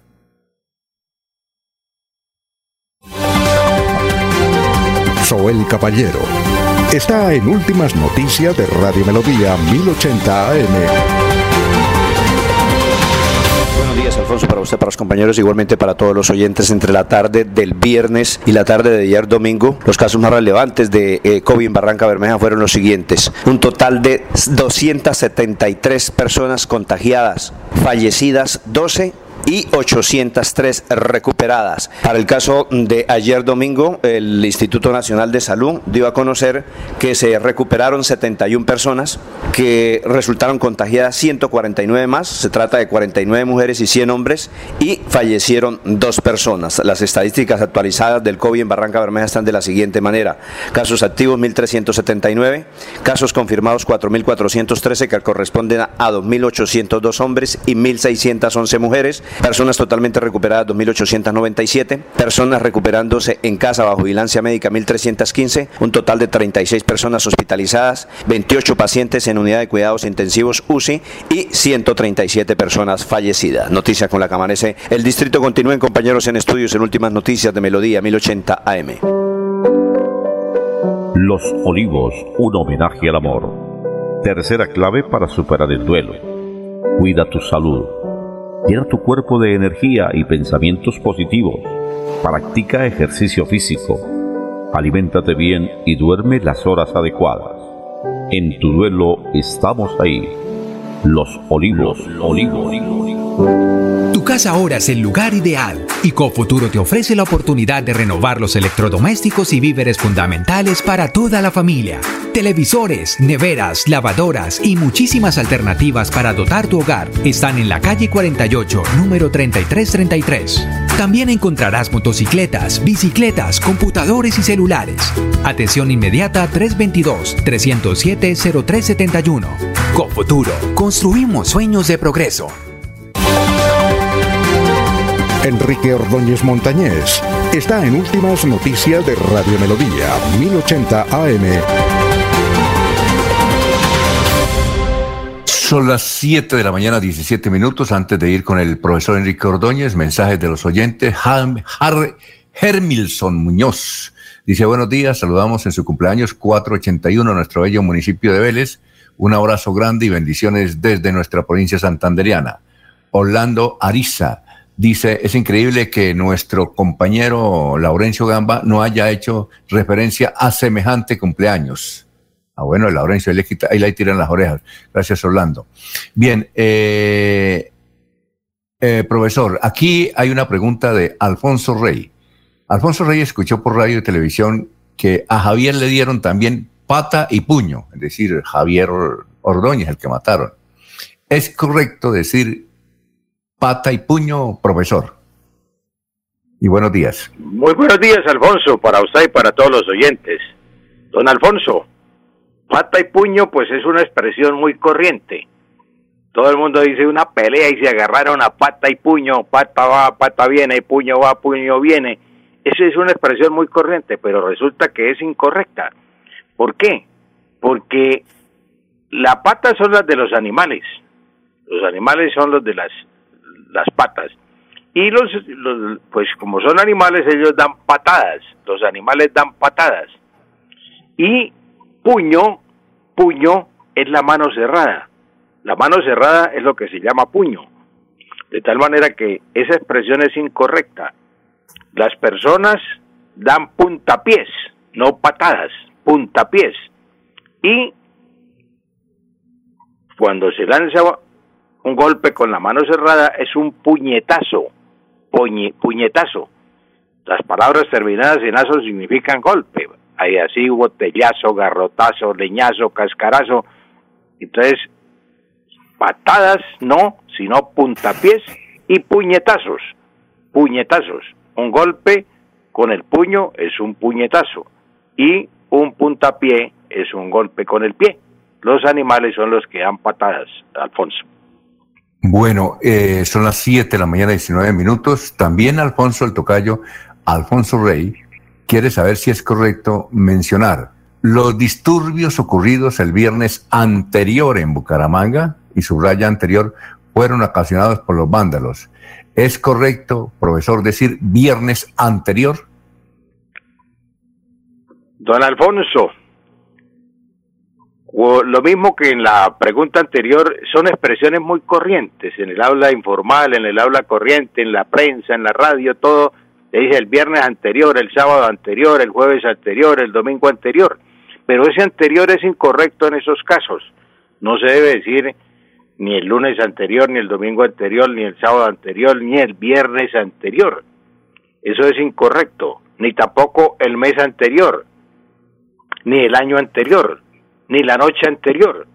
Se dice, por ejemplo, el viernes pasado, el viernes pasado, el lunes pasado, el domingo pasado, la semana pasada, no la semana anterior, la semana pasada, el mes pasado, el año pasado, y en lugar de la noche anterior se dice anoche, anoche.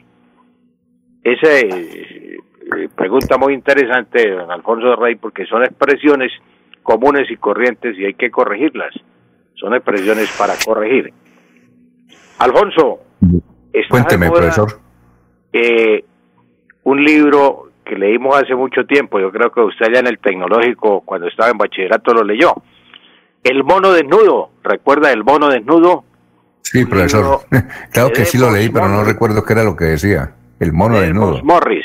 No, pues él, eh, Demo Morris habla del comportamiento de los animales y lo, lo compara con el hombre. Por ejemplo, dice que un simio Mm, tiene un comportamiento similar al del hombre, por ejemplo, cuando se le da cerveza, se le da trago, se emborracha y entonces al otro día amanece con guayabo. Mm. Amanece con guayabo exactamente como el hombre cuando toma trago. Sí. Y le da, sí, le da sed, le da sed al mono y toma, toma agua por cantidades. Entonces es un comportamiento animal. Y así pues hay muchos comportamientos de los animales que son iguales. Pero también el hombre tiene comportamientos similares a los de los animales y eso es lo que estamos viendo en esto. Dice Desmond Morris en su libro El mono desnudo que un toro, por ejemplo, en una plaza, en un ruedo, en una plaza de toros, cuando el torero lo llama, creo que así se llama con el, con el capote, el toro antes de embestir empieza a botar babasa, bota babasa, se va todo furioso a embestir al torero. Y ese comportamiento lo compara con el hombre. Dice, el hombre cuando tiene ira, cuando está bravo, es igual al toro y al animal. Bota babasa y se enfurece todo. Pues los comportamientos que estamos viendo actualmente son comportamientos similares al mono desnudo. Hay muchos monos desnudos sueltos por ahí en la calle, Alfonso, y hay que leer el mono desnudo de Desmond Morris para mirar a ver cómo podemos mejorar ese comportamiento, porque ese comportamiento nos está llevando al caos, Alfonso. Sí, yo recuerdo que el profesor de español, cuando estaba haciendo tercero bachillerato, eh, él iba mucho a la tríada, no sé, es que es un nombre, no, no recuerdo. ¿Usted recuerda quién era el profesor de español del tecnológico? 1970, algo por el estilo, 71. Era en tercero. Eh, creo que yo conocí a Gregorio. ah, Gregorio. ¿Él todavía vive? Pues no, hace tiempo no lo veo, no, no, no recuerdo. Gregorio, yo después me lo, me lo, me lo, me lo encontré en la triada y, me decía, si ve lo que yo exigía ya en clase, lo exigía y mire usted, resultó periodista. Eh, le dije, ah, bueno, sí, claro. Y el, yo recuerdo ese libro porque además no se conseguía. Eh, él nos dijo que teníamos que leerlo y había previo sobre eso. El profesor Gregorio, Gregorio Pérez, Gregorio, Gregorio, Gregorio.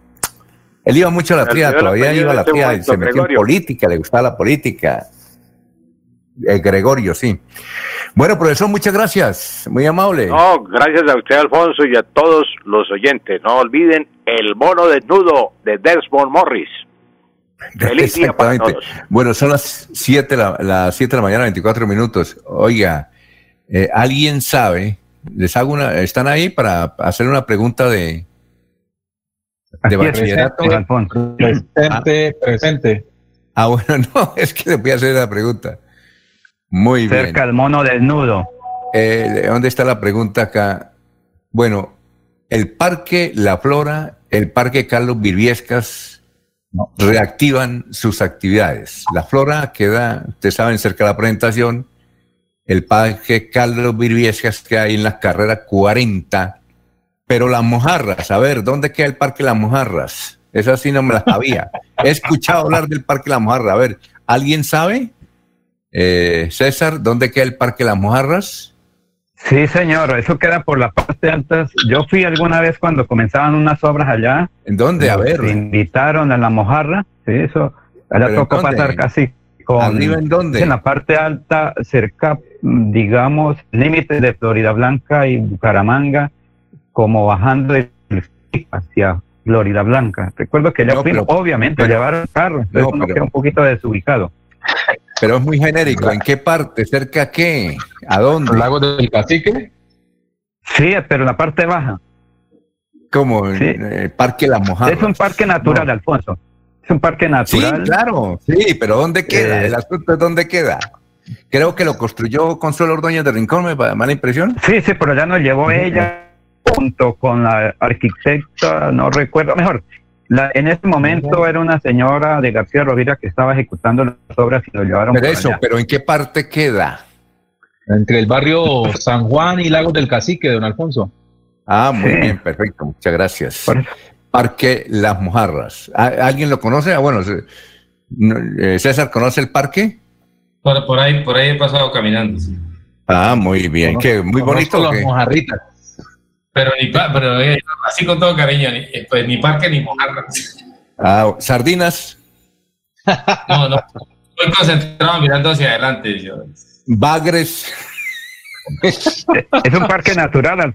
El Bagres es natural muy bonito. Sí. Venga, dos, dos, comentarios. Y en la parte baja, porque ya está el doctor Iván. En la parte baja, Alfonso tiene un buen lago. Dos comentarios, dos comentarios serios serio a propósito. Uno es que es el mono al desnudo de Edmund Morris, es el mono al desnudo, ¿no? Y hay otro texto que se llama El ascenso del hombre.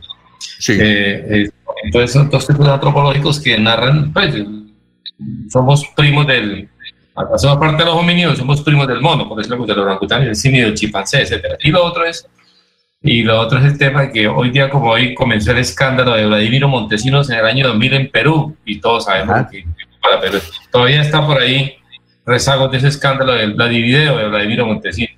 Bueno, perfecto. El de los peruanos, tengo que recordarlo porque aquí hay peruanos y ellos para ellos es una fecha sí. Perfecto, muchas gracias, muy amable, muy gentil. Eh, ya viene el doctor Iván Calderón y los oyentes pueden ya disponerse a marcar los teléfonos de Radio Melodía. Son las 7.28. Últimas noticias los despierta bien informados de lunes a viernes.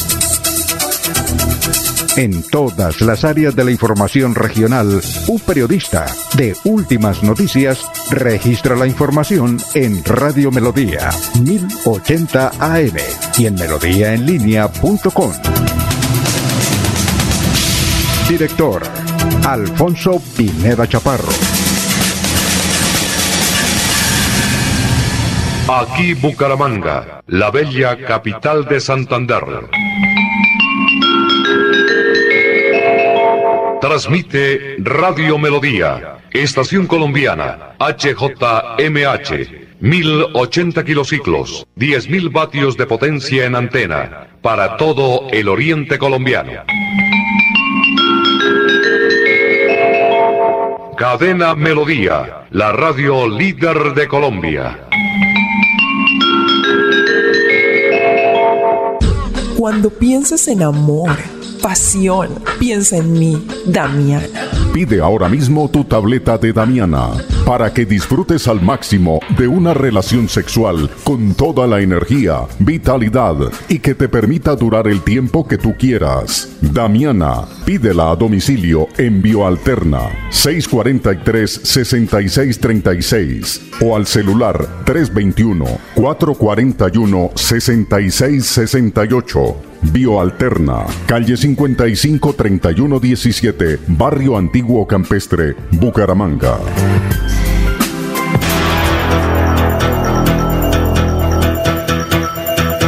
Radio Melodía, la que manda en sintonía.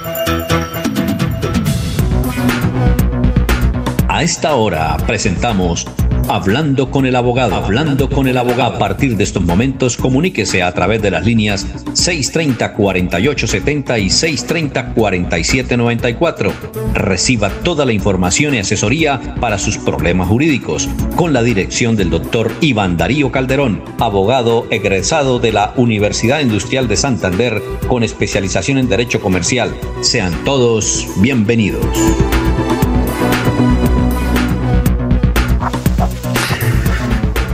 Muy bien, eh, doctor Iván Calderón, tenga usted muy, pero muy buenos días, bienvenido. Eh, los teléfonos para que se comunique con nosotros son los 630-4794 y 630-4870. 630-4794 y 630-4870 para que nos llamen y se comuniquen con nosotros y pues, hagan las preguntas que ustedes desean. Eh, doctor Iván, tenga usted muy buenos días. Hola Alfonso, muy buenos días. Un saludo muy especial para usted, para todos los oyentes que hasta ahora están conectados con Radio Melodía. Como siempre, eh, muy agradecido de estar en este espacio con el fin de ayudar a las personas a resolver sus inquietudes jurídicas. Muy bien, eh, ¿cuál es el tema de hoy? Eh, repetimos los teléfonos para las personas que ya deben estar cogiendo el teléfono aquí para hacer las preguntas al doctor Iván Calderón. Lo pueden hacer a través de eh, estos teléfonos 630-4794 y 630-4870. Eh, mm, y también a través del Facebook, eh, Facebook Live que tenemos, nos pueden escribir. Y si no, a través del el perfil Alfonso Pineda Chaparro. La ventaja es que por Messenger pues uno no, no da el nombre. Eh, doctor Iván, ¿cuál es el, el tema de hoy? Bueno, Alfonso, hoy voy a hablar de, voy a hacer una cápsula jurídica pequeña sobre qué es el teletrabajo y qué es el trabajo en casa, porque pues las personas normalmente lo asumen como si fuera lo mismo y las obligaciones laborales para una y otra parte son totalmente diferentes.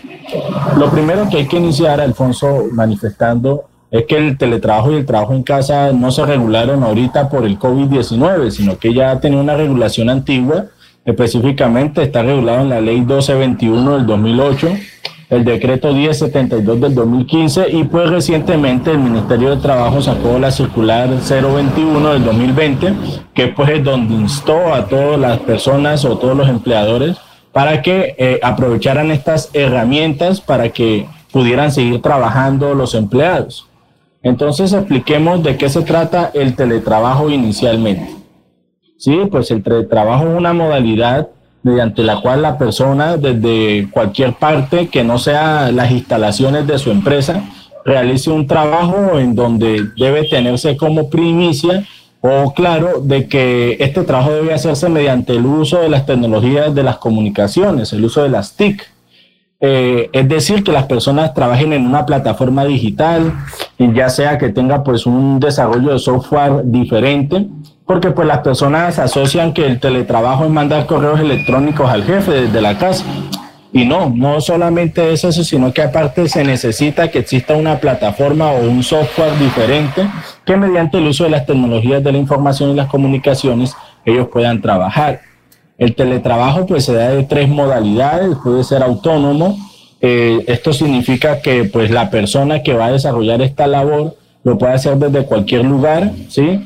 No necesariamente desde el hogar, sino eh, en un negocio o en otro lado, o en definitiva es el lugar en donde el empleador le diga que realice la labor. La segunda es móvil, que es aquello que si no tiene ningún lugar establecido, puede hacerlo incluso, eh, puede ser incluso fuera del país. Y pues está el otro que es el suplementario.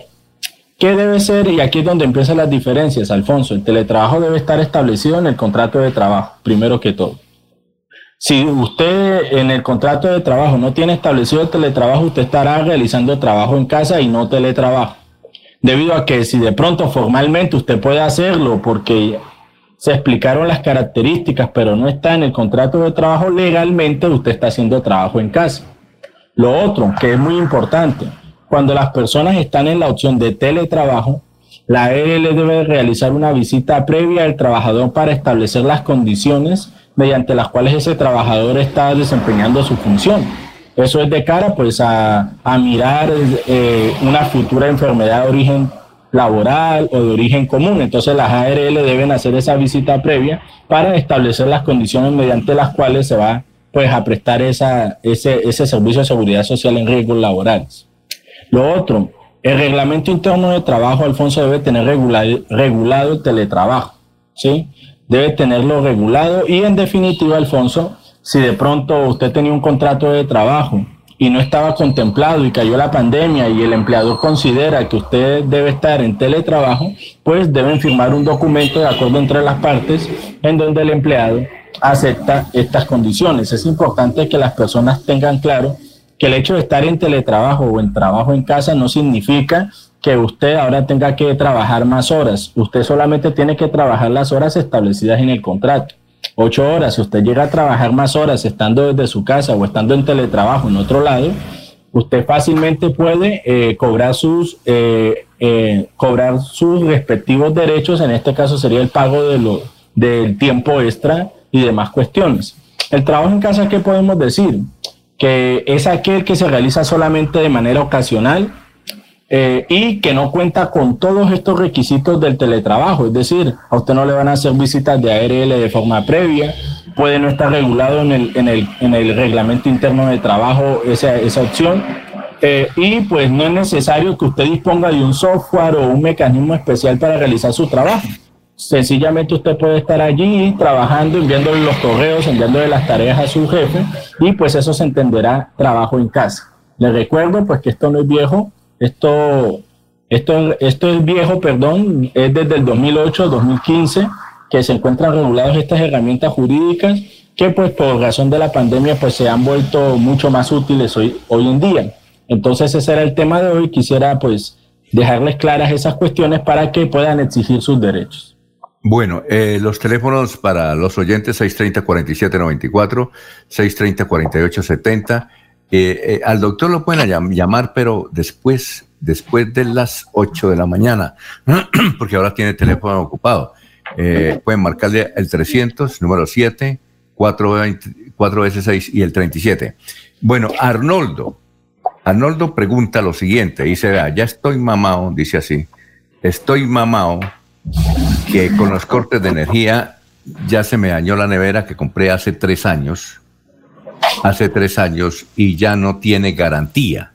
Pero el técnico me dijo la semana pasada que la nevera se me dañó por un brusco corte de energía, que al recibir nuevamente la carga explotó el motor. ¿Cómo hago yo? Yo sé que es dispendioso, dice el caballero, yo sé que es dispendioso de mandar a la electrificadora, pero ¿cómo hago yo? Dígame y lo hago, porque soy pensionado y tengo todo el tiempo del mundo. ¿Qué debo hacer para que la electrificadora de Santander me pague la nevera? Que tengo los recibos hace tres años y medio, me costó cuatro millones de uy, cara, cuatro millones de pesos. Doctor, así es que, don Arnaldo, muchas gracias por escribirnos desde el barrio Bolívar de la ciudad de Bucaramanga. Bueno, eh, Alfonso, para todos esos oyentes que se encuentran mamados, como dice acá en este caso el señor, eh, claro que hay una solución. Lo primero que debe hacerse es un derecho de petición dirigido a la electrificadora solicitando que le repongan o le reparen el daño que le causaron. Normalmente, pues la electrificadora tendrá 15 días hábiles para responder este derecho de petición y si no lo responde, uno presenta una queja ante la Superintendencia de Servicios Públicos, en donde pues se iniciará un trámite correspondiente y esa es la manera en la que las personas pueden solicitar que les resarzan el daño que les causaron las electrificadoras, siempre y cuando pues se pruebe que efectivamente por el cambio brusco de energía eh, pues se le dañaron sus electrodomésticos. Entonces, para más información, les solicito a los oyentes que nos llamen. Nosotros no solamente les elaboramos el derecho de petición, sino que también les adelantamos el proceso ante la superintendencia para, pues, para que les resalzan el daño que les causaron. Bueno, y pregunto yo, él necesita la nevera todos los días. Si le manda el derecho de petición, pues entonces durará más de 15 días la nevera para que, al menos para que hagan la visita él puede mandar, es una pregunta que yo le hago, doctor, que seguramente don Arnoldo se está preguntando. Él puede mandar arreglar la nevera, decirle al técnico, hágame el favor, y me, y me da una factura, y con eso puedo hacer reclamo a la electrificadora. Sí, claro que sí, no hay ningún problema, Alfonso. Lo que sí se debe dejar constancia es que la persona que la repare haga un diagnóstico previo en donde establezca la razón o la causa por la cual se, la nevera se, dañó. Entonces, él con mucho gusto puede hacer la reparación y simultáneamente adelantar la respectiva reclamación. Bueno, eh, bueno, aquí pregunta también otro caballero, es una pregunta de la semana pasada, que se nos quedó, pero yo le dije que llamara, dijo que él, nos escuchaba por radio porque no sabía si estaba ocupado o no, pero en todo caso él dice que después escuche el programa. Eh, él dice que tenía un tío de que murió, pero había adquirido hace muchos años y cada, cada año renovaba, pero durante los últimos años no renovó eh, un seguro de vida, un seguro de vida con Colseguros. Resulta que, eh, según el caballero, su eh, seguro ya no existe. Eh, yo entiendo que las pólizas se deben renovar cada año o, se pueden comprar un seguro donde el ciudadano va pagando anualmente o determinados años, depende de la póliza, porque nos parece muy curiosa esta, esta quietud del caballero. Eh, si, nos, si se puede comunicar con nosotros al 630-4794 o 630-4870. O si no, después de las 8 de la mañana con el doctor Iván Calderón. 307-6666-37. Él dice que con seguro no existe. Es que no comprendemos, no sé si doctor Iván usted comprende la, inquietud. Yo no, no nosotros no la, no la, comprendemos bien, porque si paga mensualmente o anualmente, se sabe que con seguro no existe, o si no a otra compañía. ¿Qué se hace ahí? Bueno, eh, lo primero que hay que tener en cuenta, Alfonso, es que no todas las pólizas son anuales, ¿sí? Hay algunas que dependiendo pues el caso en concreto se renuevan antes o después, pero lo más común, Alfonso, es que efectivamente se renuevan anualmente. Un ejemplo de ellas por ejemplo, las pólizas de seguro a todo riesgo. Ellas se deben renovar anualmente. Eh, ¿Qué pasa cuando pues una empresa de seguro ya no existe? Pues habría que analizar, Alfonso, en este caso, eh, las disposiciones contractuales, porque hay la posibilidad de que el contrato manifieste alguna cuestión relativa al caso que nos está ocupando el día de hoy.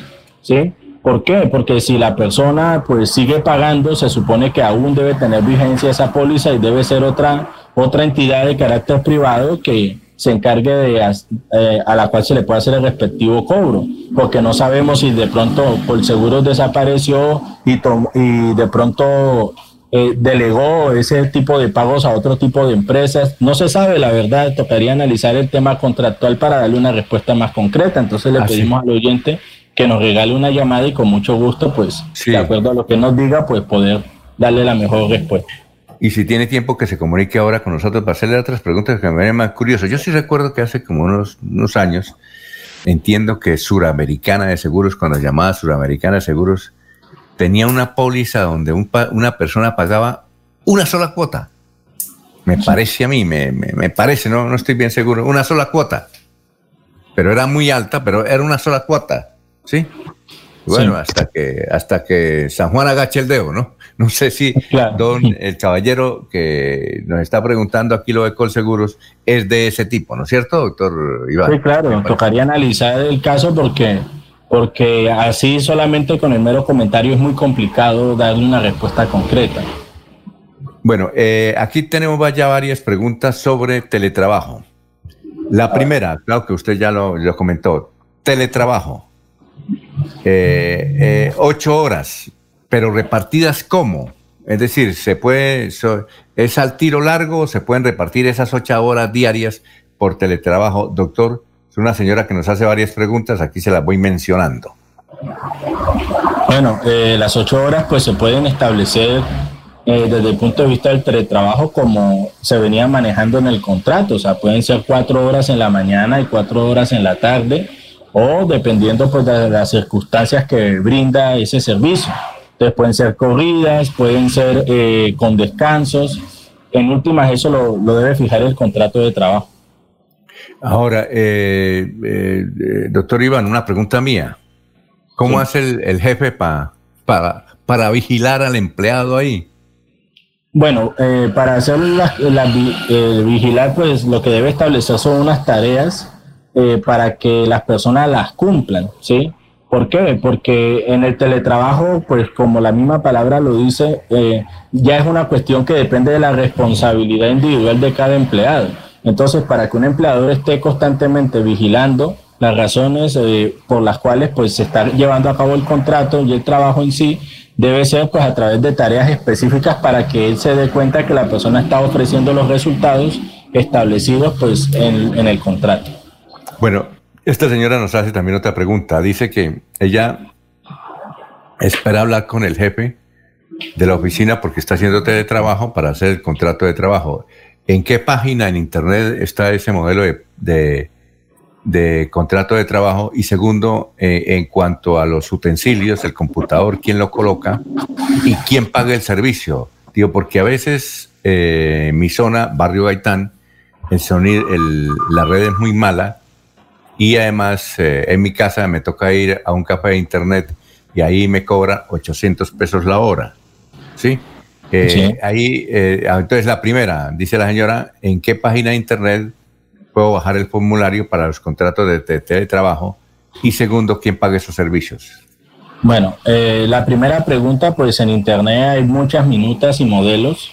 hay la posibilidad de que ella escriba minuta, contrato, teletrabajo pero lo que pasa es que esas minutas desde el punto de vista práctico no son muy confiables. De pronto le pueden dar un, e, un, ejemplo, le pueden dar una visión de cómo más o menos puede ser la disposición contractual, pero pues ella puede recurrir a cualquier página, no es que exista una página específica, ella buscando en internet seguramente encontrará la respectiva minuta. Y la segunda, esto Alfonso depende del empleador. Hay empresas en donde ellos suministran los equipos tecnológicos para que la persona desempeñe su labor de teletrabajo pero por el contrario, también hay otras que dicen que para que usted acepte el contrato, para que usted firme, usted debe contar con un computador que sea, por ejemplo, eh, un procesador poderoso, que sea un procesador menos liviano, que tenga una cámara. Todo ese tipo de disposiciones contractuales se le pueden indicar al futuro empleado antes de firmar el contrato, porque están estas dos posibilidades que el empleado suministre las herramientas o que por el contrario el empleado deba tenerlas a la hora de aceptar el contrato. Ah, muy bien, perfecto. A ver, este es de, este de un profesor del Colegio Santander. Eh, dice, pregúntele al doctor Iván Calderón. Dice, bueno, yo no es que tenga ese problema, pero eh, el doctor Iván al principio dijo que se podría hacer un reclamo, que si son ocho horas y que si después de las ocho horas trabaja nueve, entonces tiene que pagarle una hora extra. Dijo, pero ¿quién en Colombia va a elevar un reclamo cuando no es sindicalista o profesor como yo? Porque una vez lo votan del trabajo o no le renuevan el contrato. Entonces, ¿quién va a, denunciar si el patrón le está dando empleo? ¿Cómo, ¿Cómo se hace eso? Gracias al profesor del Colegio Santander. Bueno, muy buena, muy buena pregunta, Alfonso, porque eh, esa es una realidad frecuente en nuestro país. Eh, muchas veces las personas dicen que las leyes están meramente en el papel. Eh, diariamente lo que observamos es pues violación a los derechos laborales de los empleados y son personas pues que, que, efectivamente ellos buscan una voz de ayuda, una persona que los represente pero eh, en definitiva, esto depende de que realmente las personas que se encargan del control efectivo de los derechos laborales en cabeza del Ministerio de Trabajo, ¿sí? tengan una labor bastante acuciosa y bastante directa para pues, evidenciar ese tipo de cuestiones. Es importante que las personas, si consideran que le están violando sus derechos, es importante que recauden pruebas, es decir, que tengan la forma de poder demostrar en un futuro eh, para efectos de demandas eh, o cobro de indemnizaciones. Entonces es importante que las personas constituyan esos medios probatorios para cuando sean desvinculados de su respectiva empresa o trabajo, pues puedan hacer exigibles sus derechos laborales. Pero sí, Alfonso, desgraciadamente, eh, eso es un diario vivir en nuestro país y pues muchas personas se sienten desamparadas por ello. Bueno, aquí dice Caterina Hurtado, dice el pasado viernes me, en la casa acabaron de un pedazo la, el, un ventanal grande.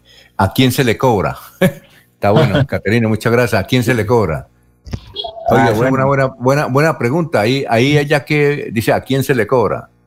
le voy a contar una anécdota, Alfonso. Yo vivo, acá, yo vivo acá en la calle 36 con carrera 22. Yo vivo frente a la curaduría urbana. ¿sí?